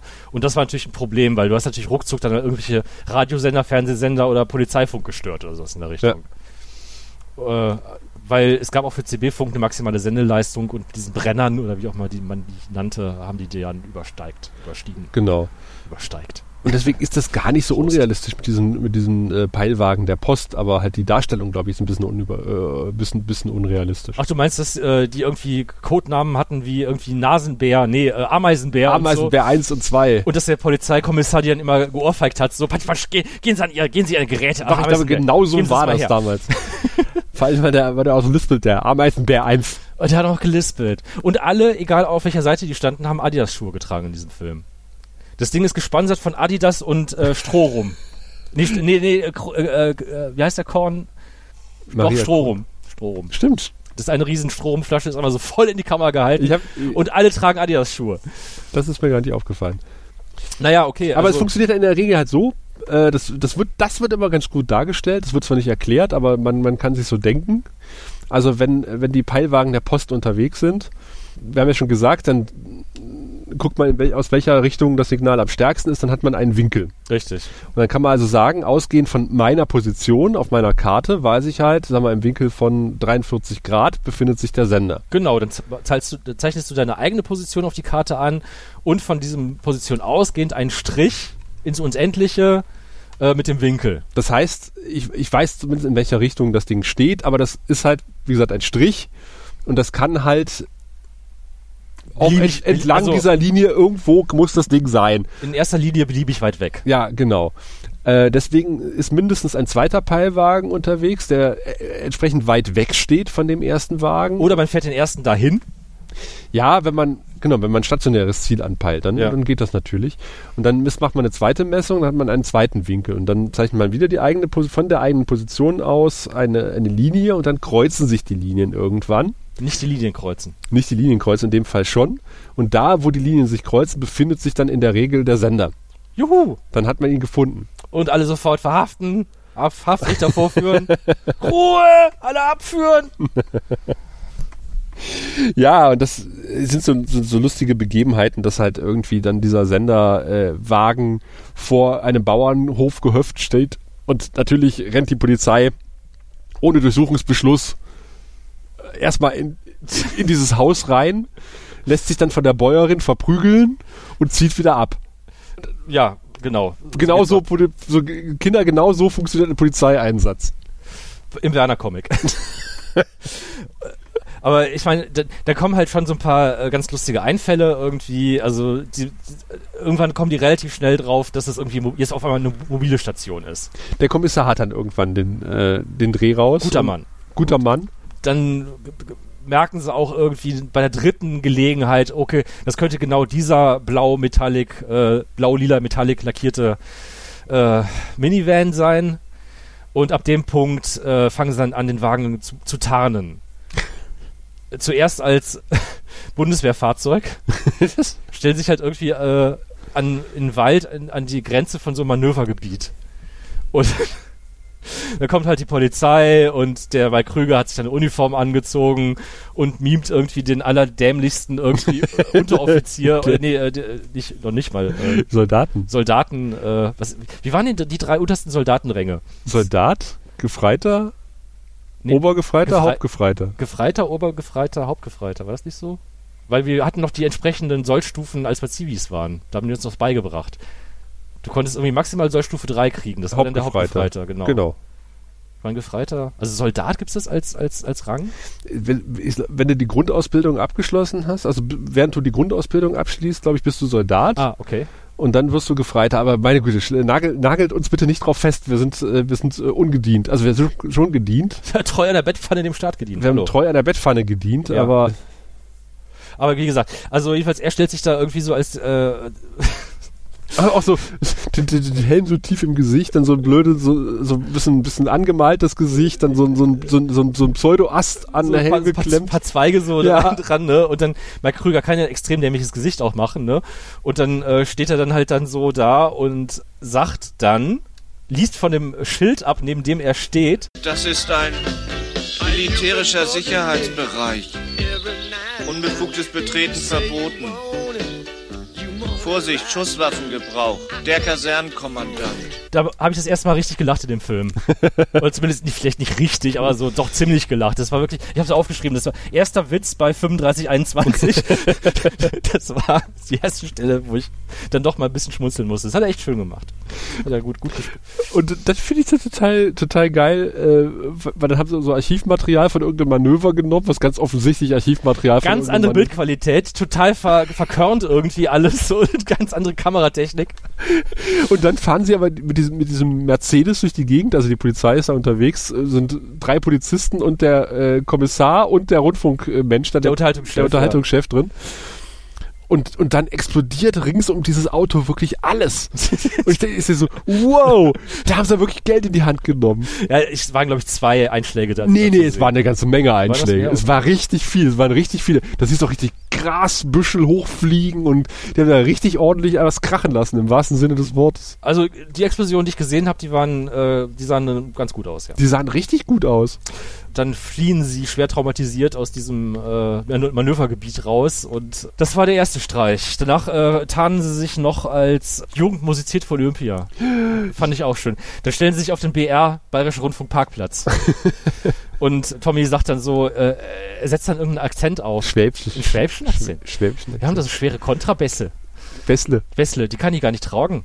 So, und dann winkt der Pförtner ihn durch und dann kommt die Polizei und in dem Moment kommt der Programmdirektor und dann haben Sie etwa unseren eigenen Sender angepeilt, Sie Idioten? Und alle so, ha, ha, ha, ha, sind die doof. Aber dass dem Unterhaltungschef auch nicht auffällt, dass sie ihren, äh, also der guckt ja auf die Karte, dass da der Sender sich befindet. Also der, äh, der eigene Sender. Ja, also. richtig, das hat er natürlich nicht gesagt. Ja, ist ein bisschen, ja, aber, aber da kommt äh, ein schöner Di Dialog, also weil ähm, der peilt, der, der beschimpft ja dann immer den Ameisenbären. Dieser, dieser Typ in dem Sendewagen, Ja, äh, dem Peilwagen. Wie, hieß- wie haben die nochmal Der hat die Ameisenbär, Ameisenbär, hat er sich gedacht. Genau, der lispelnde Ameisenbär 1. Ameisenbär 1. Und dann so, ja, wir haben jetzt reicht's mir aber, sie haben wieder was anderes angepeilt, sie voll Idiot. Und dann sagt er, das ist zu viel. okay, sie halb Idiot. Und der Programmchef sagt dann, ich habe keine Peilung. Ja, der Programmchef ist auch total überfordert dann. Äh, und das kommt ja nochmal besonders zutage, in, in, weil- man tarnt sich ja nun als Krankenwagen auf einem Campingplatz, muss aber zu einem Einsatz äh, quasi unter Federführung des Polizisten, der Ja. kein Blut sehen kann und beim Erste-Hilfe-Kurs durchgefallen ist, der konfisziert äh, einfach kurzerhand den Krankenwagen und mu- man muss zu einer Entbindung. Und Tommy hat passenderweise, glücklicherweise an dem Tag äh, sich in weißen Dress in ein weißes Polohemd mit einer weißen Hose und den Adidas-Turnschuhen. Ja, die tarnen nicht nur den Wagen als Krankenwagen, sondern die haben ja auch vorher die richtige Polizei, äh, Uni Ach, stimmt, genau. Uniform gehabt. Mike Krüger hat ja auch eine Uniform Uniform an. an. Also die ziehen sich ja auch passend zu der Tarnung dann auch noch an. Und äh, siehe da, wie der Zufall es so will, der Vater des Kindes ist der Programmdirektor. Ja, Hey. der hat eine viel jüngere Frau. Der hat eine viel jüngere Frau und äh, die kriegt äh, ein Kind gerade, beziehungsweise kriegt das dann im Auto, ja. Ja, und das wird dann, fahren sie zum, zum nächsten Krankenhaus. Das wird den, das, das schöne äh, äh, Samtfell-Interieur gut verklebt haben. und zwischendurch äh, kommt man in einen unglaubwürdigen Platzregen und danach scheint die Sonne wieder, davor scheint die Sonne traumhaft und aber zwischendurch regnet es halt mal. Die Farbe, die Wasserfarbe wird abgewischt. Genau. Und dann, äh, dann geht da, der Kommissar sieht dann noch ein Spiegelbild von dem Wagen, in dem er gerade sitzt, in der Schaufensterscheibe. Und dann steigt er tatsächlich aus und läuft auf dieses Spiegelbild hin. Und dann dreht er sich rum und merkt, dass er das Spiegelbild ist wie so ein Kanarienvogel. So ein dämlicher. Der sagt auch, ich Vollidiot. Stimmt, das, das, hat er. Dann sag ich, das möchte ich gerne unterschreiben, ja. Ja. Und dann, äh, ich habe auch eine Zeitmarke aufgeschrieben. Wir erfahren nämlich erst tatsächlich in Minute 68, wie der Mensch heißt, der Kommissar. Wir haben vorher hat der Kommissar auch keinen Namen. Der hat keinen Charakter, der hat keinen Namen. Aber 68 müsste schon im Internat sein, oder? Nee, nee, nee. Weil ich habe hier 1,37 stehen, also es wären ja 67,30. Es, ich will jetzt nicht äh, hier. Ich meine, Zeit- eine Minute, eine Stunde acht wäre es gewesen. Oh Gottes Willen. Ja. Lustigerweise, es gibt so einen glatzköpfigen Polizisten im Auto. Äh, ist der bestimmt aufgefallen. Der fährt, der ab und zu auch mal ein bisschen komisch guckt und äh, auch eine Sprechrolle hat. Und das ist Otto Retzer. Und äh, er ist einer der Regisseure von dieser Films. Der hat haufenweise äh, Filme inszeniert. Okay. Ich glaube, die hatten schon alle viel Spaß, die damit gespielt haben. Ja, das glaube ich auch. Also das war bestimmt nicht unlustig. Aber nach dieser Krankenhausepisode geht der, geht dieses marode Machwerk jetzt äh, langsam in die endgültige. Bitte? Ja, es ist, es ist, ich, ich weiß, was jetzt kommt. Deswegen ist das Achso, deswegen ziehst du die Luft ein. Ei, Äh, ei, ei. Es geht jetzt in die Endphase über. Weil und, uns ist ja äh, klar, das kann nicht- Showdown. Das kann nicht ewig so weitergehen. Es kann nicht ewig so weitergehen. Ich meine, äh, Wie oft will man dieses Auto noch tarnen und die Polizei weiß ja jetzt, wie dieses Auto aussieht. Man Aussieht. kennt ja die Gesichter, Ja. man, der Kommissar legt ja schon die Fahndungsfotos aus, weil die beiden ja verhaftet worden sind. Das ist ein Worldbuilding, ja, das ist alles vorbereitet worden. Richtig, ist alles vorbereitet. Und äh, muss dazu sagen, die haben echt bis dahin, also seit der Szene mit der Schwester, haben die durchgehend moderiert eigentlich und Sendung gemacht, ne? Ja, der Film besteht ja zum, zum Großteil einfach auch aus Musik, die Mhm. dann anmoderiert wird von Tommy oder Mike und dann sieht man halt das Auto durch die Gegend fahren, man sieht halt Leute über die Straßen laufen mit ihren Ghetto-Blastern und die hören sich die Musik an. Und das habe ich, glaube ich, noch nicht gesagt. Es ist gute Musik. Mir hat- ist mir- okay mir hat das Musik. Mir hat das sehr, sehr, sehr gut gefallen. Äh, Ich bin mir nicht sicher, welche Version wir gesehen haben. ich habe abgeglichen tatsächlich. Es ist die Originalversion. Ach, Ja. Weil, weil es gab ein Lied, äh, wo die sehr abgegangen sind auf der Straße, was aber sehr ruhige Musik war, wo ich dachte, das passt irgendwie nicht äh, zu der Musik, die ich da höre gerade, aber Es sei denn, die haben wirklich nur einzelne Titel ausgetauscht. Und in dem Fall hätte ich es nicht mitgekriegt. Ich habe stichprobenartig geguckt und da Ah, okay. ist Weil- es mit der Original-Tracklist übereingestimmt. weil die Anmoderationen, die stimmen ja auch zu den Songs. Ja, aber die hätten sie auch geändert dann. Stimmt. in der geänderten Version. Also Musik ist okay. Ist äh, wirklich, ich glaube, sowas ist nie wirklich nicht im Radio gelaufen damals. Das ist echt, glaube ich, das, was man damals so als äh, N-Wort-Musik bezeichnet hätte, die ältere Generation. Unser Sportlehrer hat das so.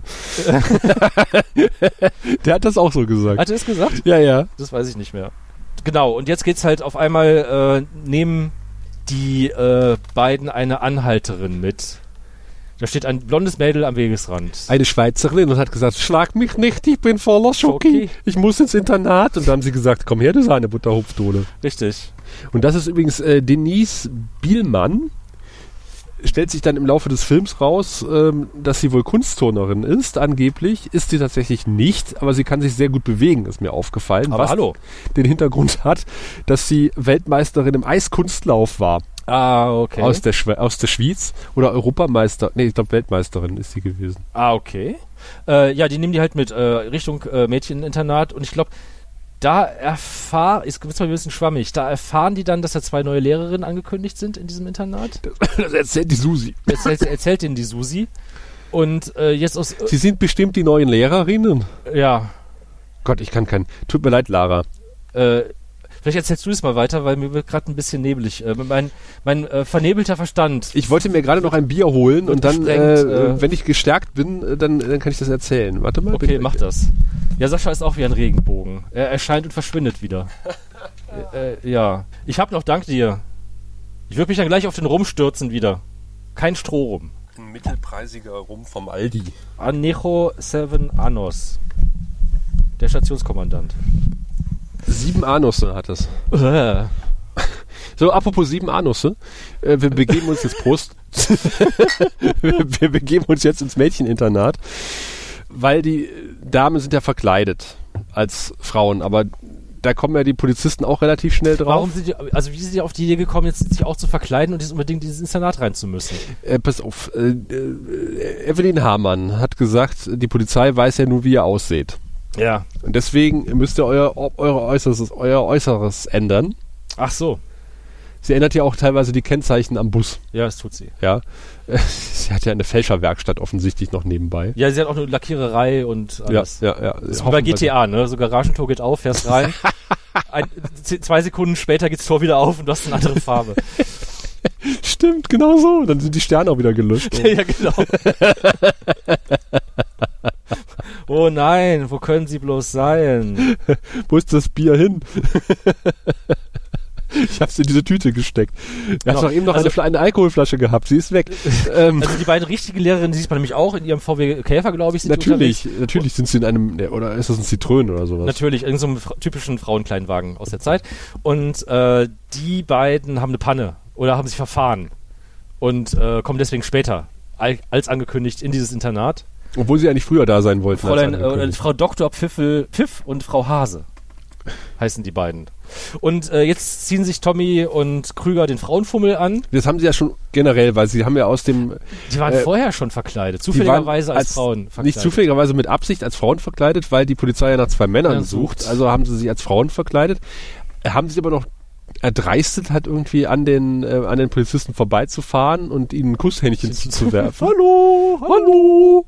Und dann ist natürlich den Polizisten, die so blöd sind sie dann doch nicht, äh, aufgefallen, aha, okay, das waren verkleidete Männer und wir suchen also jetzt diesen gelben Bus. Okay. Und dann gibt's ja eine Verfolgungsjagd, zwischendurch gabeln sie ja noch die Anhalterin auf und dann entschließen sie sich halt, weil sie verfolgt werden von der Polizei, ins Internat zu fahren. Logisch. Wenn man verfolgt wird von der Polizei, fährt man ins Mädcheninternat. Und dann kommt diese Verwechslungskomödie. Und es ist äh, so Fremdscham pur, was uns jetzt erwartet. Ja, weil vor allen Dingen, das sind Sportlehrerinnen und die sollen dann was vorturnen. Irgendwie, das ist eine Fete am Abend und gibt es ein Rahmenprogramm und im Rahmen dieses Programmes äh, wird dann halt die lokale Mädchensportgruppe, Bodenturnerinnen sollen halt was vorturnen. Ja, Katja Flint, ihre erste Rolle äh, als Schauspielerin, äh, ist eine der Schülerinnen, die eine perfekte 80er Jahre äh, Teenagerin verkörpert. Also die sieht von Kopf bis Fuß aus, wie man sich die 80er vorstellt. Also Mini-Pli, äh, Cowboy-Stiefel. So, so ein Haarband, äh, Adidas-Turnschuhe. Und äh, die entdeckt natürlich in dem äh, plüschbezogenen Wohnmobil die Sendestation von Radio Powerplay, schafft es auch einen Jingle abzuspielen von Radio Powerplay und weiß, aha, mit den Lehrerinnen ist irgendwas faul. Das sind keine, das sind keine Lehrerinnen, das ist kein Mond. Aber das hat erstmal keine, Konkur keine Konsequenzen. Na doch, sie äh, triezt doch die Lehrerin, also äh, Mike, dazu, äh, sagt, dass sie sind doch hier ehemalige Europameisterin im Kunstturnen. Dann können sie doch Oh. hier an, äh, mal hier gegen unsere Susi antreten. Ja, siehst du, da, zu dem Zeitpunkt war mein Verstand schon ausreichend vernebelt, um das nicht mehr mit, alles nicht mehr wahrzunehmen. Weil nämlich der der nicht Louis de Finet, Schuldirektor, der, ähm, der ist gleich ein bisschen verschossen in die neue Lehrerin. Man merkt es in Mike sozusagen. Ja. Und äh, fängt ja an, äh, sämtliche Hände und andere Körperteile abzuschlecken. Äh, und, äh, und dann sagen sie, naja, dann bleiben wir halt hier und so, ja, hier ein ganzes Internat voller junger Mädchen, ha, ha, ha. Und dann geht man noch in die Mädchenumkleide. Kleide. Und, und dann sagt man, ja, sie dürfen ja nicht rein, weil sie ein Mann sind. Und ja, ich kann doch nicht zu den Zwölfklässlerinnen in die Umkleide. Ja, stimmt, ich habe vergessen, sie sind ja ein Mann. Ha, ha, ha, ha. Und dann sind sie da und dann ziehen sich die Mädels aus und dann, ach ja, komm, zieh das doch noch aus und dann zieh das noch aus. Du musst dich noch umziehen. Äh, Das ist doch viel zu warm für dich. Und ich denk so, und ich sitze dann da und denk so, ah, Das muss diese sexuelle Äh. Befreiung gewesen sein, von der alle erzählt haben. oh, ganz, ganz, ganz furchtbar. Ja, da wird's dann wirklich äh, so richtig, so, so ein bisschen schmierig. Ja, äh, ein bisschen ist gut. Dann wird's, dann, dann zeigt Lisa Film, was Lisa Film soll. Also ich, empfehle euch an der Stelle mal, guckt mal beim Wortvogel.de, bei Thorsten Divi in Blog, der seziert äh, manche Lisa-Filme der 80er. Du, das hat mir gestern noch ein äh, Freund empfohlen, Hm? tatsächlich. Hallo Holger, falls du zuhörst. Also wirklich so, so, so schmierige äh, Filmchen haben die auch ganz gerne mal gemacht. Ja. So. Und, und, und da gleitet es halt irgendwie hin. Aber es ist kein Altherrenhumor, weil der ist, ist jung und hip und rebellisch. Mhm. Das sind ja Piratensender. Ja, aber der Humor war in den 80ern schon altbacken, tatsächlich. Absolut, absolut. Also, äh, also das, das ist wirklich ziemlich schlimm. Äh, Und da ist auch der erste Anschlussfehler, der mir aufgefallen ist. Ich, mir fallen Anschlussfehler sonst nie auf. Aber vielleicht ist dir das aufgefallen. Äh, die äh, Irmgard hängt da ein Transparent auf, so Ja. willkommen, quert über die Zufahrt von der Schule. Was übrigens irgendwie äh, kein Mädcheninternat war, sondern Kloster oder was? Ich glaube ja. Irgendwer steht halt auf dieser Leiter, befestigtes Transparent. Und dann wird ihr zweimal die Leiter unterm Hintern weggefahren, was besonders lustig ist, weil sie Höhenangst hat. Hm. Und beim zweiten Mal war es der Polizeiwagen, aber in der anschließenden Szene steht der Wohnwagen vor der umgefahrenen Leiter. Das ist mir nicht aufgefallen. Dam, dam, dam, dam. Da hatte ich vielleicht schon die Augen, äh, vor- die Hände vor den Augen. Dein Verstand war auch schon so vernebelt. Ja, ja vermutlich. Ja, und dann irgendwie, dann kommt die Polizei endlich. Ja, und wir dürfen nicht Ah, vergessen, Nee, aha, stimmt. der Unterhaltungschef ist ja zwischenzeitlich verrückt vergessen. Der geworden ist durchgedreht über diese Verfolgungsjagd. und äh, wurde mal in die Klapse eingeliefert, ist aber aus selbiger geflohen. Hat sich die äh, 20-Jacke vom Leib gebissen Genau, und hat sich dann als Jäger, ist in eine Hütte eingebrochen und hat sich als Jäger verkleidet. und bewaffnet. ist bewaffnet mit einem Transistorradio und einer Flinte. Ja. Und äh, hat natürlich auch rausbekommen, dass die in dieser, äh, weil der hat die Lehrerinnen gefunden, Die richtige Lehrerin. hat aber dann, weil das Transistorradio nicht nur Radio Powerplay empfängt, sondern auch den Polizeifunk, äh, mitbekommen, aha, äh, das, äh, die haben sich verkleidet als Lehrerin, sind jetzt auf dem Weg ins Internat. Er macht sich auch selber ins, auf den Weg ins Internat, trifft dort auf Emily, auf, auf äh, Evelyn Hamann, die ihn dann wiederum, weil sie hat zwischenzeitlich die echten Lehrerinnen in Empfang genommen. Also es ist eine, hier, hier gleitet das wirklich ab in so eine billige Verwechslungskomödie. Was ja auch lustig sein kann, aber nicht muss, wie man hier sieht. Und sie schickt ihn quasi, äh, sie sagt quasi den bewaffneten Typen, ja, die sind im Zimmer so und so. Die richtigen Lehrerinnen jetzt, ne? Also er schickt jetzt Die diesen, völlig unschuldigen richtigen Lehrerinnen. aber ich, sie hat vorher am Anfang beinahe hier äh, einen Frontalcrash mit Absicht gemacht, ja? Sie ist halt ein bisschen, äh, k- ein bisschen krass drauf, würde ich mal sagen. Und dann geht auch dieser Oberförster alias äh, Programmchef, nee, äh, Unterhaltungschef, tatsächlich dahin und ballert durch die geschlossene Tür in dieses Zimmer rein. Der hat gedacht, jetzt gehen sie über Tische und Bänke. Es ist lustig, Sascha. Ja, total. Unschuldige werden erschossen beinahe. Es ist lustig. Die 80er, liebe Yay. Freunde. Hey. Aber dann, dann, dann endlich wird alles aufgeklärt. Dann wird alles aufgeklärt und Der Programmdirektor steht auf einmal auf dem Hof, tritt aus dem Schatten und sagt, Äh, danke, meine Herren Polizisten, Ihre Arbeit ist getan. Mehr oder weniger wörtlich sagt das so zur Polizei. Äh, blasen Sie alles ab, wir ziehen die Anzeige zurück, Sie können jetzt aufhören. Hier, wir stellen Sie beiden ein. Ich glaube auch nicht, dass das so funktioniert. Ich glaube eigentlich auch nicht. Also, wenn du zur Polizei hingehst, so ja, bis hierhin und nicht weiter, ich übernehme ich. Sie haben ihre Schuldigkeit getan, jetzt mache ich hier weiter. Ich glaube, das wäre Aber die. Sebastian, das ist der bayerische Rundfunk. Ich glaube, das funktioniert dann schon. Ach so, ja, es kann, ja, okay. Es ist die Post. Ich kenne den Polizeichef, wir gehen zusammen golfen. Ja, genau. Ist es die Polizei? Nein, es ist die Post. Viel schlimmer, es Viel ist die schlimmer, Post. genau. Rufen Sie das GSG 9. Nein, rufen Sie die Post. da, da, da. Da, da, da. Ja, und dann ist echt dann so Party, ne? Alle tanzen und äh, Ja, wirklich, alle tanzen. Tommy macht direkt Moderation von dieser Party. Er steht auf der Bühne in einer braunen Lederhose und Cowboystiefeln. Diesmal nicht Adidas, sondern Cowboystiefel. Auch der, der, der Unterhaltungschef ist jetzt mittlerweile wieder, äh, der sitzt auch da und flirtet mit den Mädels. Ist Mädels, genau. Alle flirten mit den Mädels. Der nicht Louis Define flirtet mit Mike, Ja, der jetzt wieder als Mann unterwegs ist, aber das ist ihm egal. Er schleicht sich halt an und der sagt so, Deswegen ist, deswegen ist treu. ja, wollen Sie mit mir tanzen, Mike? so, ja, noch einen schwulen Witz. Mhm. Aber der Film ist dann zum Glück auch dann vorbei. Aber nicht Nach die Karriere 85 von Minuten. Tommy und Mike, Nein, dann, weil das war erst der Anfang. es ging dann weiter mit den Supernasen. Das war quasi der Grundstein für vier Supernasen-Filme, also der erste von vier. Aber äh, die hießen nicht so. Es gab dann Supernasen, zwei Nasentanken Super. Ja. Und äh, Zärtliche Chaoten. Und Nee, nicht Zärtliche Chaoten 2. Ja, aber Zärtliche Chaoten zählt nicht zu den Supernasen-Filmen. Ich glaube, da spielt Mike Krüger nicht mit. Ach so, Grübel, Grübel und Studier. Warum fahren wir nicht zu mir? So, was sagt denn Wikipedia zur Supernasen-Reihe? Die Einsteiger sind das natürlich. Ach, die wo sie da Einsteiger. ins, ähm, ins Fernsehprogramm einsteigen. Oh, den kann ich auch mal gucken. Äh, da gibt es tatsächlich, glaube ich, eine Rezension bei wortvogel.de zu den Einsteigern. Okay. Und ähm, lustigerweise haben die Oliver Onions auch für eines, ein, ich glaube für die Einsteiger die T Titelmusik gemacht. Also man hat quasi versucht, Mike Krüger und Thomas Gottschalk so ein bisschen als äh, Bud Spencer und Terence Hill äh, Westdeutschlands aufzubauen. für und ganz, ist, ganz Arme. Und ist so, so weit gegangen, dass man sogar die Leute, die die Musik für Bud Spencer und Terence Hill machen, nämlich die Oliver Onions, äh, als titelgebende, im wahrsten Sinne des Wortes, titelmusikgebende Band echt? engagiert hat. Was? Mike Krüger hat es erzählt, die hatten dann halt sich mit dem Produzenten da zusammengesetzt, also mit dem Österreicher, und dann hat er gesagt, jetzt müssen wir nachlegen und dann haben sie gesagt, okay, ja, wir machen's. Äh, und dann haben sie auch schon ein Konzept überlegt und hatten so noch keinen kein, kein Titel, keinen kein Namen für das Projekt. Und dann äh, hatte wohl äh, Thea oder Thekla, wie heißt sie denn? Thea oder Thekla äh, Gottschalk, also die damalige Frau von Thomas Gottschalk, äh, hatte dann wohl am Kopfende gesessen und die beiden haben sich gegenüber gesessen und dann hat sie gesagt, die Supernasen weil sie die, die, beiden im Profil gerade gesehen haben. Und dann hat er gesagt, ja, das ist super, das machen wir, die Supernasen. Ha, traumhaft. Und dann äh, haben sie halt, so wurden halt die Supernasen gegründet. Ich weiß, dass meine Mutter sich damals immer tierisch über Thekla oder Thea, wie auch immer sie heißt, Gottschalk aufgeregt hat. Hä?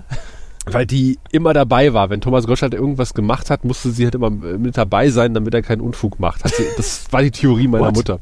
Ich wusste überhaupt nicht, dass diese Frau existiert bis gerade eben. Oder heißt sie Thekla? Ach, ist auch egal. Jedenfalls bei Wetten, das stand sie nicht neben ihm auf der Bühne. Sie ja, aber wahrscheinlich dahinter und hat aufgepasst, dass er keine Frauen befummelt. Hinterm Vorhang, mit einer Radpfanne. Mhm. Ja. Das hätte zum Humor dieser Filmreihe gepasst. auf jeden Fall. Äh, ja. ja. aber die Supernasen sind auf jeden Fall ein Begriff. Also das ist. Äh ja, die liefen auch hoch und runter in der Wiederholung. Also äh, da habe ich auch alle bestimmt als Kind irgendwie mehrfach gesehen. Ja. Das ist auch der Auftakt unserer Supernasen-Reihe. Also die nächsten Folgen werden sich nur mit Supernasen beschäftigen. Nein. nein. Richtig, und haben wir schon gesagt, danach machen wir mit äh, Ilja Richter-Filmen weiter. Uh. Und äh, den äh, Pepe Pau. Paukerschreck-Filmen. Und dann können wir eigentlich nahtlos äh, anschließen mit Heinz Erhardt. Oh ja. Wir, wir, wir gehen rückwärts wir sollten, quasi. Wir sollten echt mal einen Heinz, Heinz Erhardt-Film oder zwei. Wir gehen chrono unlogisch vor. Weil die waren ja teilweise echt witzig. Also, äh, ich habe mir noch mal ein paar Heinz Erhardt-Sachen bei YouTube angeguckt und die gehen heute noch teilweise. Ah. Cool. Würde ich sagen. Ist halt auch sehr harmlos, ne? Irgendwie war ja der Humor irgendwie äh, nach dem Zweiten Weltkrieg in Deutschland komplett ausradiert. Also im wahrsten Sinne des Wortes. Also äh, wer da irgendwie einen falschen Witz gerissen hat, der ist ja echt umgebracht worden. Das, das, das, das merkt man, ne? So konnten ja solche Menschen wie äh, Heinz Erhardt oder auch Otto Walkes. Otto Walkes hat ein paar lustige Nummern gehabt, die, glaube ich, alle von irgendwie, äh, wie hieß er doch, geschrieben worden sind. Ja, das weißt du, aber äh, genau. Und äh, wenn man sich die ganzen Otto-Shows heute mal anguckt, das ist 90% Füllmaterial, das nicht besonders witzig ist. Sehr klamaukig auch. Genau eigentlich das Niveau von diesem Film, Werbeparodien, ne? Mhm. Bei, äh, bei Otto war es dann halt irgendwie Otto versaut Hamburg mhm. und hier ist es halt äh, äh Bruns, äh, der Naturdünger für ihren Komposthaufen. Ja, ich muss ja ganz ehrlich sagen, also ich, ich kann mir gut vorstellen, wie, wie, wie Thomas Gottschalk und Mike Krüger zusammengesessen haben im Hotelzimmer und sich diese Wortwitze ausgedacht haben. Die super lustigen Moderationen, die sie machen werden. Ja. Und das ist so auf dem Niveau von Sachen, die wir damals in den Anfang der 90er geschrieben haben, als wir gerade Abiturien, Abiturienten waren und uns für super witzig gehalten haben. Ja, das stimmt. Und, äh, huch, Hilfe. Ähm, das meinte nämlich meine Lebensgefährtin auch. Das waren irgendwie so Abiturienten äh, die wahrscheinlich auch relativ viel Geld hatten, gut verbunden waren. Äh, kann man übrigens auch nachvollziehen, irgendwie, wenn man die Biografien von Thomas Gottschalk und Mike Krüger liest. Und ähm, die haben sich halt für sehr witzig gehalten und jetzt halt doch mal die Klappe, mein Handy. Hilfe. Das ist wie in einem Film. Gegen Ende zerfällt alles. Hier habe ich noch so einen schönen Spruch. Also Thomas Gottschalk, um nochmal zu gucken, ist 1950 geboren. Das heißt, er war 31, als dieser Film gedreht wurde. Doch schon, okay. Und spielt halt, äh, was weiß ich, wie man das so macht mit 31, im Film spielt man einen mit 20er oder einen Anfang 20-Jährigen. Ja, ne, die, die, die, Rollen sollten jünger sein. Das hatte ich mal äh, ja, aber es ist, äh, ich weiß nicht, ob es damals nicht schon irgendwie, äh, es wirkt immer so ein bisschen verzweifelt. Also gerade wenn es halt der deutsche Film ist, wirkt es halt noch verzweifelter. Ungefähr so verzweifelt. Und weil wir auch heute wieder etwas lernen wollen, der dümmste Spruch des Tages mit Tommy. Wer ewig lebt, der geht nicht tot, denn ewig wird am längsten. ho, ho. Ho, ho, ho, ho, ho. Don't catch any bugs. Ho, ho, ho, ho. Ho, ho. Was ein Spaß. Ja, aber wie gesagt, äh, es gab ja nichts nach dem Krieg, ne? Ja. 1980 nach dem Krieg. Und da war man halt über jedes bisschen Humor und gute Musik im. Ja, es gab ja wirklich auch keine Privatsender, es gab kein Privatfernsehen, es gab kein Privatradio, außer man hat irgendwie in Nordrhein-Westfalen gewohnt, konnte, konnte Hitradio RTL hören. Es gab Peter Frankenfeld und irgendwann gab es den Spaß am Dienstag. Also ich sag mal, so die erste Hälfte des Films oder das, die ersten zwei Drittel des Films, die kann man sich, das ist harmloser Katzenkampf. Kapf ja, das, das Eichhörnchen hat einen schlechten Stand jetzt, würde ich sagen. Was ihr im Hintergrund hört, ist ein Katzenkampf. Also wir wissen jetzt, wo der Kater ist. Der liefert sich gerade einen Kampf. ich ich stelle mir so vor, dass sie mit der Lirpa unterwegs sind. Die stehen, stehen sich auf so einem äh, Berggipfel gegenüber in so einer Arena mit äh, so einem zweihändigen Waffe, ja, und umkreisen sich. Ja. so ähnlich.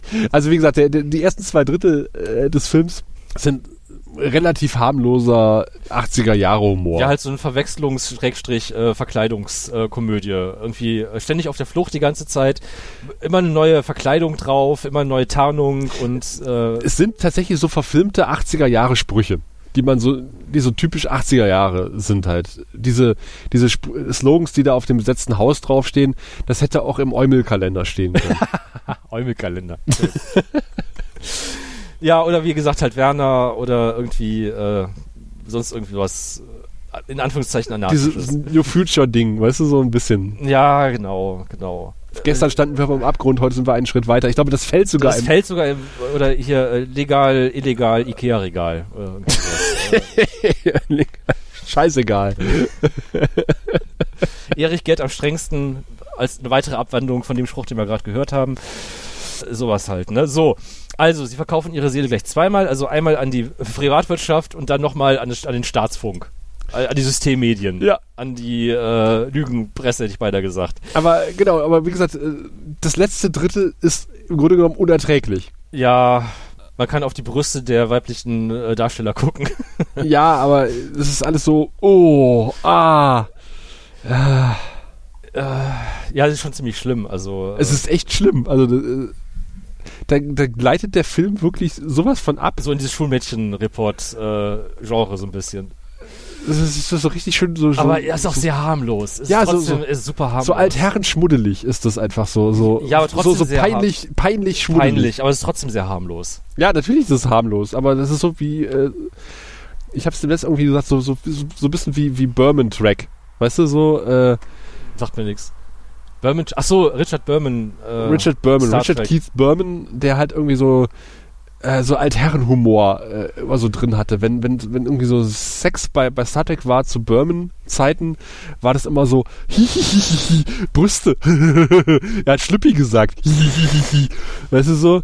Äh, so, Das äh. klingt jetzt eher spätpubertär. Ja, so wirklich so richtig spätpubertär, Altherrenhumor-mäßig. So, es ist so, äh, und auch so, so ähm, Ja, es gibt aber wirklich Schlimmeres. Also, äh, wir, wir filmen jetzt extra, so wir, wir wählen jetzt so Kameraeinstellungen, dass die Brüste der Hauptdarstellerin so richtig rausprellen aus dem, aus dem Fernseher. So, das ist so, Ja, so Berman, weißt du, so man- man diese Berman-Ära. dem Publikum halt was bieten. Man holt sie auf den, über die niedrigsten Instinkte halt ab. Ne? So funktioniert das halt in den Medien. Ne? Also eigentlich ist es ja auch ein medien medienkritischer Film, wie wir schon festgestellt haben. Ja, ja, das ja auf jeden Fall.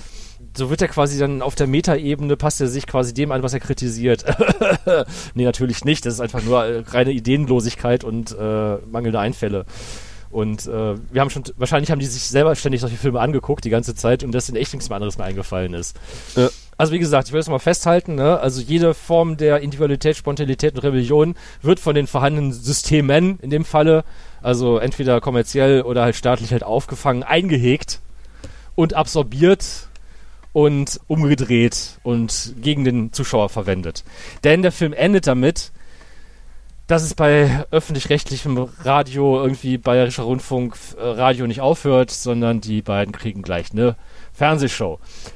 Ja, von Evelyn, von, äh, von Irmgard verpasst. Kann sein. Nee, tatsächlich. Ja, echt? Was hat Also sie kriegen ja, nein, sie kriegen doch eine Radiosendung. Ja. Und dann sagt irgendwann, aber ihr glaubt doch nicht, dass jetzt irgendwie äh, Radio Powerplay gestorben ist, sondern jetzt machen wir Piratenfernsehen. Ach so, okay. Und das ist ja noch absurder als Privaten, äh, als Piratenradio, Ja.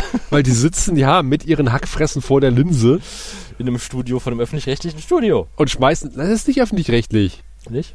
Nein, die, die, das ist doch die Medienkritik. Das endet doch damit, dass eine Gruppe Jugendlicher, in Anführungszeichen, vom Fernseher äh, Ja. rumlüngelt und schläft, weil sie ZDF gucken. Ja. Und sind eingepennt. Ja. So. Und dann kommt ein, ein Rauschen und dann übernimmt äh, Piraten-Fernsehsender Powerplay äh, den Fernseher. Das habe ich gar nicht so verstanden, ehrlich gesagt. Doch, das wird gesagt, so Sebastian, mehrfach sogar von Evelyn Hamann. Ich dachte, die hätten den das. Okay. Nee, das habe ich nicht verstanden. Und dann übernimmt halt, äh, dann wird der öffentlich-rechtliche Rundfunk gekapert, das Fernseh, öffentlich-rechtliche Fernsehprogramm wird gekapert vom Piraten-Fernsehsender Powerplay. Moment mal, dann, doch, und dann wachen nämlich alle auf und sagen, hey, was ist denn das? Oh, das ist ja was ganz anderes als das schnarchige öffentlich-rechtliche Programm. Wurde der nicht anmoderiert, sogar von dem Heute-Journal-Typen Nein. vorher? Nein.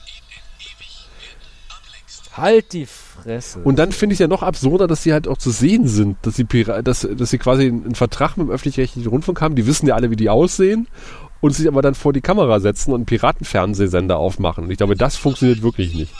Absolut nicht. Und dann gibt es ja einen schönen Zirkelschluss, weil sie sagen, wir gehen jetzt jeden Abend auf Sendung und sie, wir zeigen hier, wie sie das Programm füllen wollen, ist mir ein Rätsel, ehrlich gesagt, weil sie müssen ja irgendwelche Filme haben, die sie zeigen. Ja, sie zeigen Und dann zeigen sie halt ihren eigenen Film. Meter, Meter, Meter. Und das, das fand ich dann wieder schön, weil wir enden so wieder auf der, auf der, äh, auf der relativ eingängigen Titelmelodie des Films. Das ist richtig.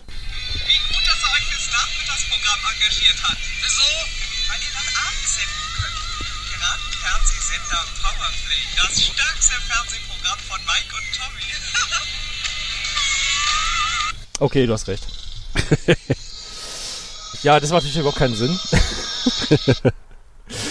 Oder, äh, aber das ist immerhin die einzigen anderthalb Minuten, die mit Originalton äh, das stimmt. aufgenommen sind. Und da weiß man auch, warum die das komplett übersynchronisiert haben, weil es ist einfach nur furchtbar. Es halt, man versteht kaum ein Wort.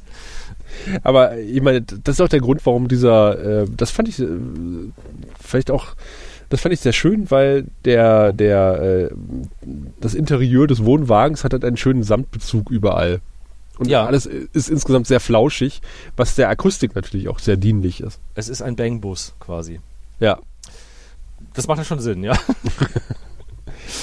man kann die Groupies da drin ähm, unterhalten. Ja, weil alle, äh, wir, alle lieben ja Radio Powerplay, das kriegen wir ja gesagt, ne? Also, alle, alle. Wir erleben sogar, dass die Noten vom Puff stehen und dann kommt jemand vorbei und dann so, ich habe eine Frage. Ja, klar, komm mit rein. Nee, nee, ich wollte nur wissen, welchen Sender du hörst, weil das ist ja absolut geile Musik. Richtig. Dialoge, die genauso stattfinden würden.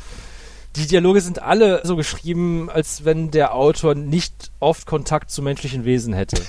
Stimmt.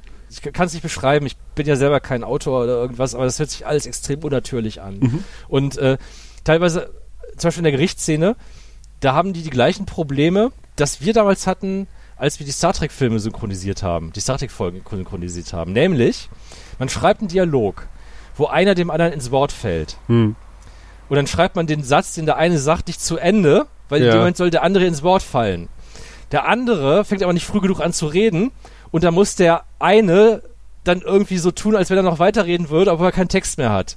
Ja, ja. Und das passiert ihm nämlich bei dieser Franz-Josef-Szene, die wir vorhin gehört haben. Aber das äh, war doch nur der Franz Josef, weil, weil, weil, äh, äh, weil, weil, weil. Er wartet darauf, dass sein Dialogpartner endlich seinen Satz sagt, aber der sagt ihn nicht. Und er sagt immer weiter, weil, äh, äh, weil. also, ah! äh, es ist wirklich. Sag deinen Satz! Es ist eigentlich, also, wenn man es so sehen würde, es ist irgendwie der Abschlussfilm von irgendwie so äh, filmbegeisterten Jugendlichen, dann wird man es voll durchgehen lassen. Mhm. Wenn ich jetzt höre, dass Mike Krüger und Thomas Goldschlag zu dem Zeitpunkt schon über 30 waren, ist es schon deutlich schwerer zu entschuldigen. Ja. Und vor allen Dingen auch schon Medienprofis sind, die äh, mehrere Jahre gedient, haben in ihrem Beruf.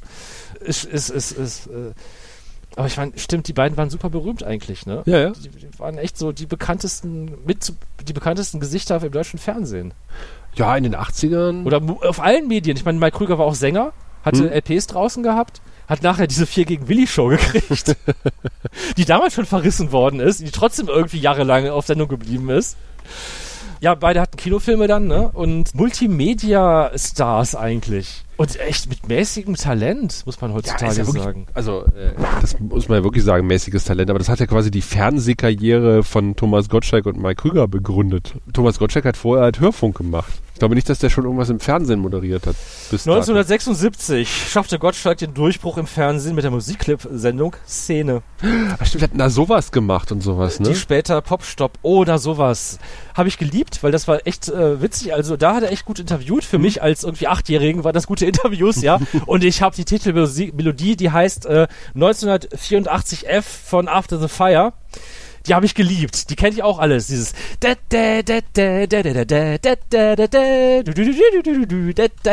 Das fand ich super Stück. Ich habe das nie gewusst, wie das hieß. Und ich habe das irgendwie mal rausgekriegt, als es dann Internet gab. Und da konnte ich mir endlich dieses Stück Musik runterladen. Und ja, yeah, ich es endlich. Ich kann das immer hören, wann ich will. Juhu, geil. Ich hab, also das, das mochte ich sehr gerne. Das ist so eine richtig geile Musik, so richtig schön, macht gute Laune, bringt einen hoch, die hat Drive, die treibt einen vorwärts, äh, der Synthi ist drin, ich mag Synthesizer und, und E-Gitarren, ich mag beides. Der Synthesizer und E-Gitarren. Ach, was für eine tolle Musik. Ja, aber ich meine, nichtsdestotrotz haben wir ja alle irgendwie auch davon geträumt, mal irgendwie unseren eigenen privaten Piratensender aufzumachen. Ah, ja, das ist, glaube ich, eher dein Traum gewesen. Äh, ich weiß nicht, ob der Film dazu beigetragen Ich hat. wollte Raumschiffkommandant werden oder zumindest äh, Jagd, Von einem Raumschiff, plüschigen Raum, Raumschiff. Raumschiff-Jagdpilot wollte ich werden. Äh, und äh, so ein plüschiges Ding hätte ich auch genommen, ja.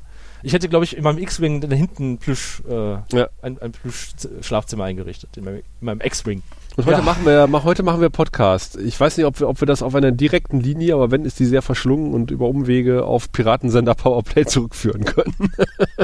Ich denke, das, das geht schon, äh, weil die Idee zu diesem Podcast kam ja von dir. Also ich kannte den Film ja auch nicht. Also von daher, äh, ja.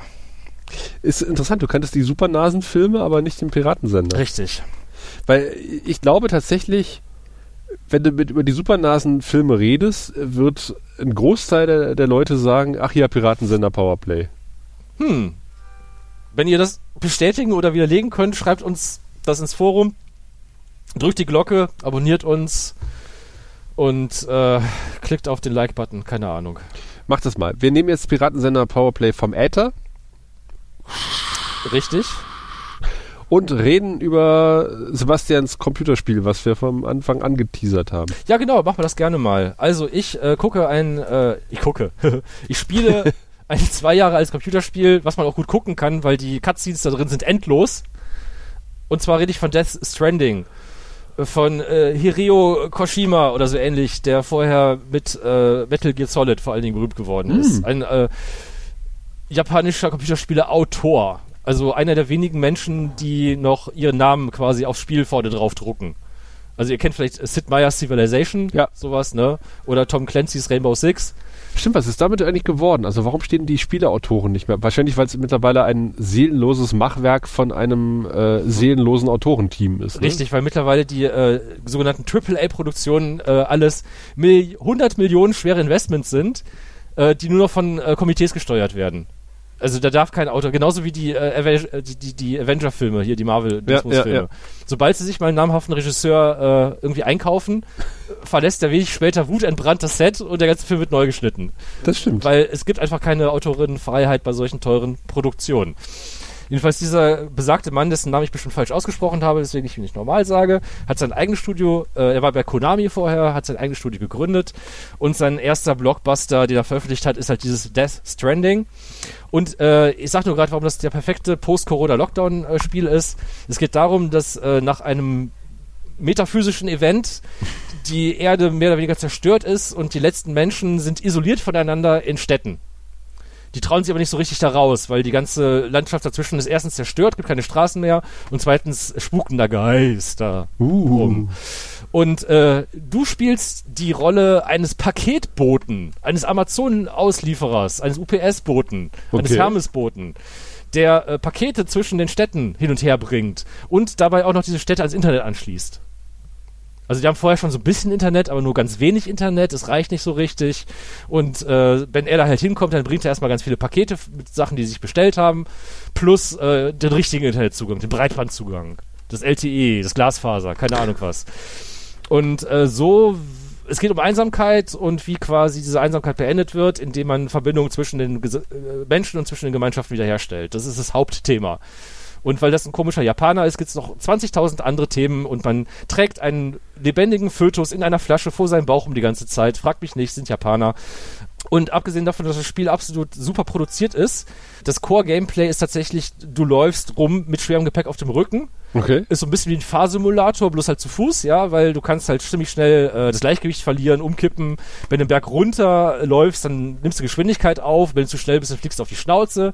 Deine ganze äh, Fracht fliegt runter, geht kaputt. Oder fliegt in den Fluss und treibt ab. Äh, und so ein Kram, ja. Und das macht erstaunlich viel Spaß. Also es macht nur dann viel Spaß, wenn ihr auch gerne meinetwegen so einen Euro-Truck-Simulator spielt. Ne? Ja. Also wenn ihr das nicht mögt, dann macht es wahrscheinlich keinen Spaß. Äh, hört nicht auf mich. Und es gibt zwischendurch äh, ganz viel Story. Die Cutscenes, die sind legendär lang bei diesen Spielen von diesem Typen. Und es gibt sehr viel zu entdecken. Er schneidet ein paar sehr interessante Themen ab, sowas wie äh, Paralleluniversen, mehrere Welten. Was passiert nach dem Tod? Äh, warum sind wir alle so einsam? Äh, wie kann man das ändern? Warum liegt da Stroh rum? Richtig, sowas in der Mhm. Richtung. Und ich spiele das gerade mit großem Gewinn. Ich mag das gerne, da einfach, die Grafik ist traumhaft. Also die haben da wirklich so mehrere Landschaftstypen quasi nachgebaut. Sehr detailliert, also mit ganz viel ähm, Steinen und Felsen, über die man drüber stolpern kann natürlich. Überall fließen Bäche und Flüsse lang, es gibt Wasserfälle, du kannst relativ weit gucken und ist so ein bisschen wie so ein virtueller Urlaub. Wie ein virtueller Trekking-Trip. Ich habe Lust bekommen, mal wieder selber zu wandern zu gehen. Mit dem Ach, Zelt cool. auf dem Rücken. Ja. Dann kann ich euch nur animieren. Wandert mit. Genau, spielt kein Computerspiel auf keinen Fall. Geht mal lieber selber raus in die Natur.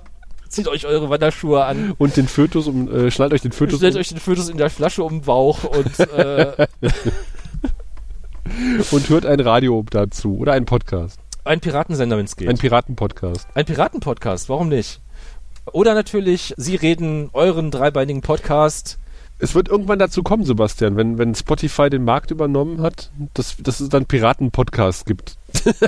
Das, es könnte tatsächlich sein, wenn erstmal irgendwie du für einen Podcast eine Lizenz brauchst, eine staatliche, äh, die dir erstmal durch die Gesinnungsprüfung irgendwie äh, erwerben musst, dann, dann, dann sind wir soweit. Dann werden die USB-Sticks rumgereicht mit dem Podcast. Ich denke, es wird nicht so weit kommen, weil äh, wahrscheinlich wird in Zukunft keiner mehr die Reichweite erlangen, die irgendwie nötig ist, um irgendwie aufzufallen und Ärger zu machen. Vermutlich. Vor allem nicht, nicht mit Musik. Die Plätze sind schon längst alle von irgendwie, keine Ahnung, äh, Tim Prittler, Holger Klein und allen anderen belegt. Sascha Lobo. Da kommt keiner mehr zwischen. Nein, Quatsch. Kein Blatt Papier passt dazwischen. Kein Blatt Papier. Oder wie Karl Dahl gesagt hat, der Schritt vom Telefon zum Radio hat die Rollen klar geschieden. Demokratisch macht dieses alle gleichermaßen zu Hörern, um sie autoritär unter sich gleichen Programmen der Station auszuliefern. Die privaten Sendungen werden zu Unfreiheit verhalten. Sie beschränken sich auf den apokryphen Bereich der Amateure, die man zudem noch von oben her organisiert.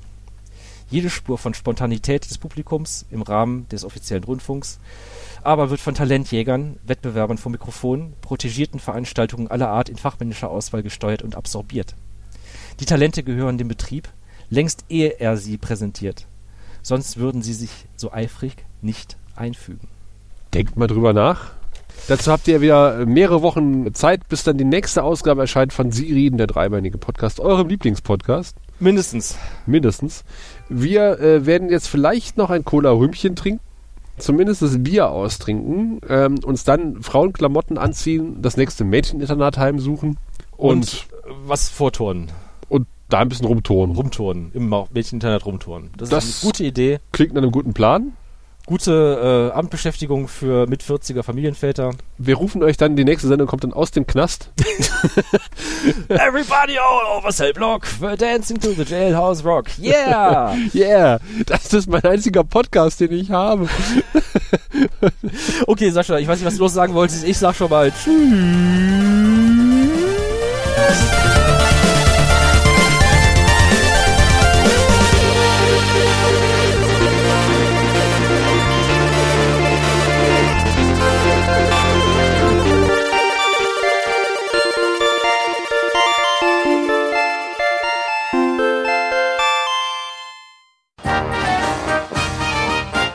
Eine Produktion des Podcast Imperiums. Lieber werben als sterben.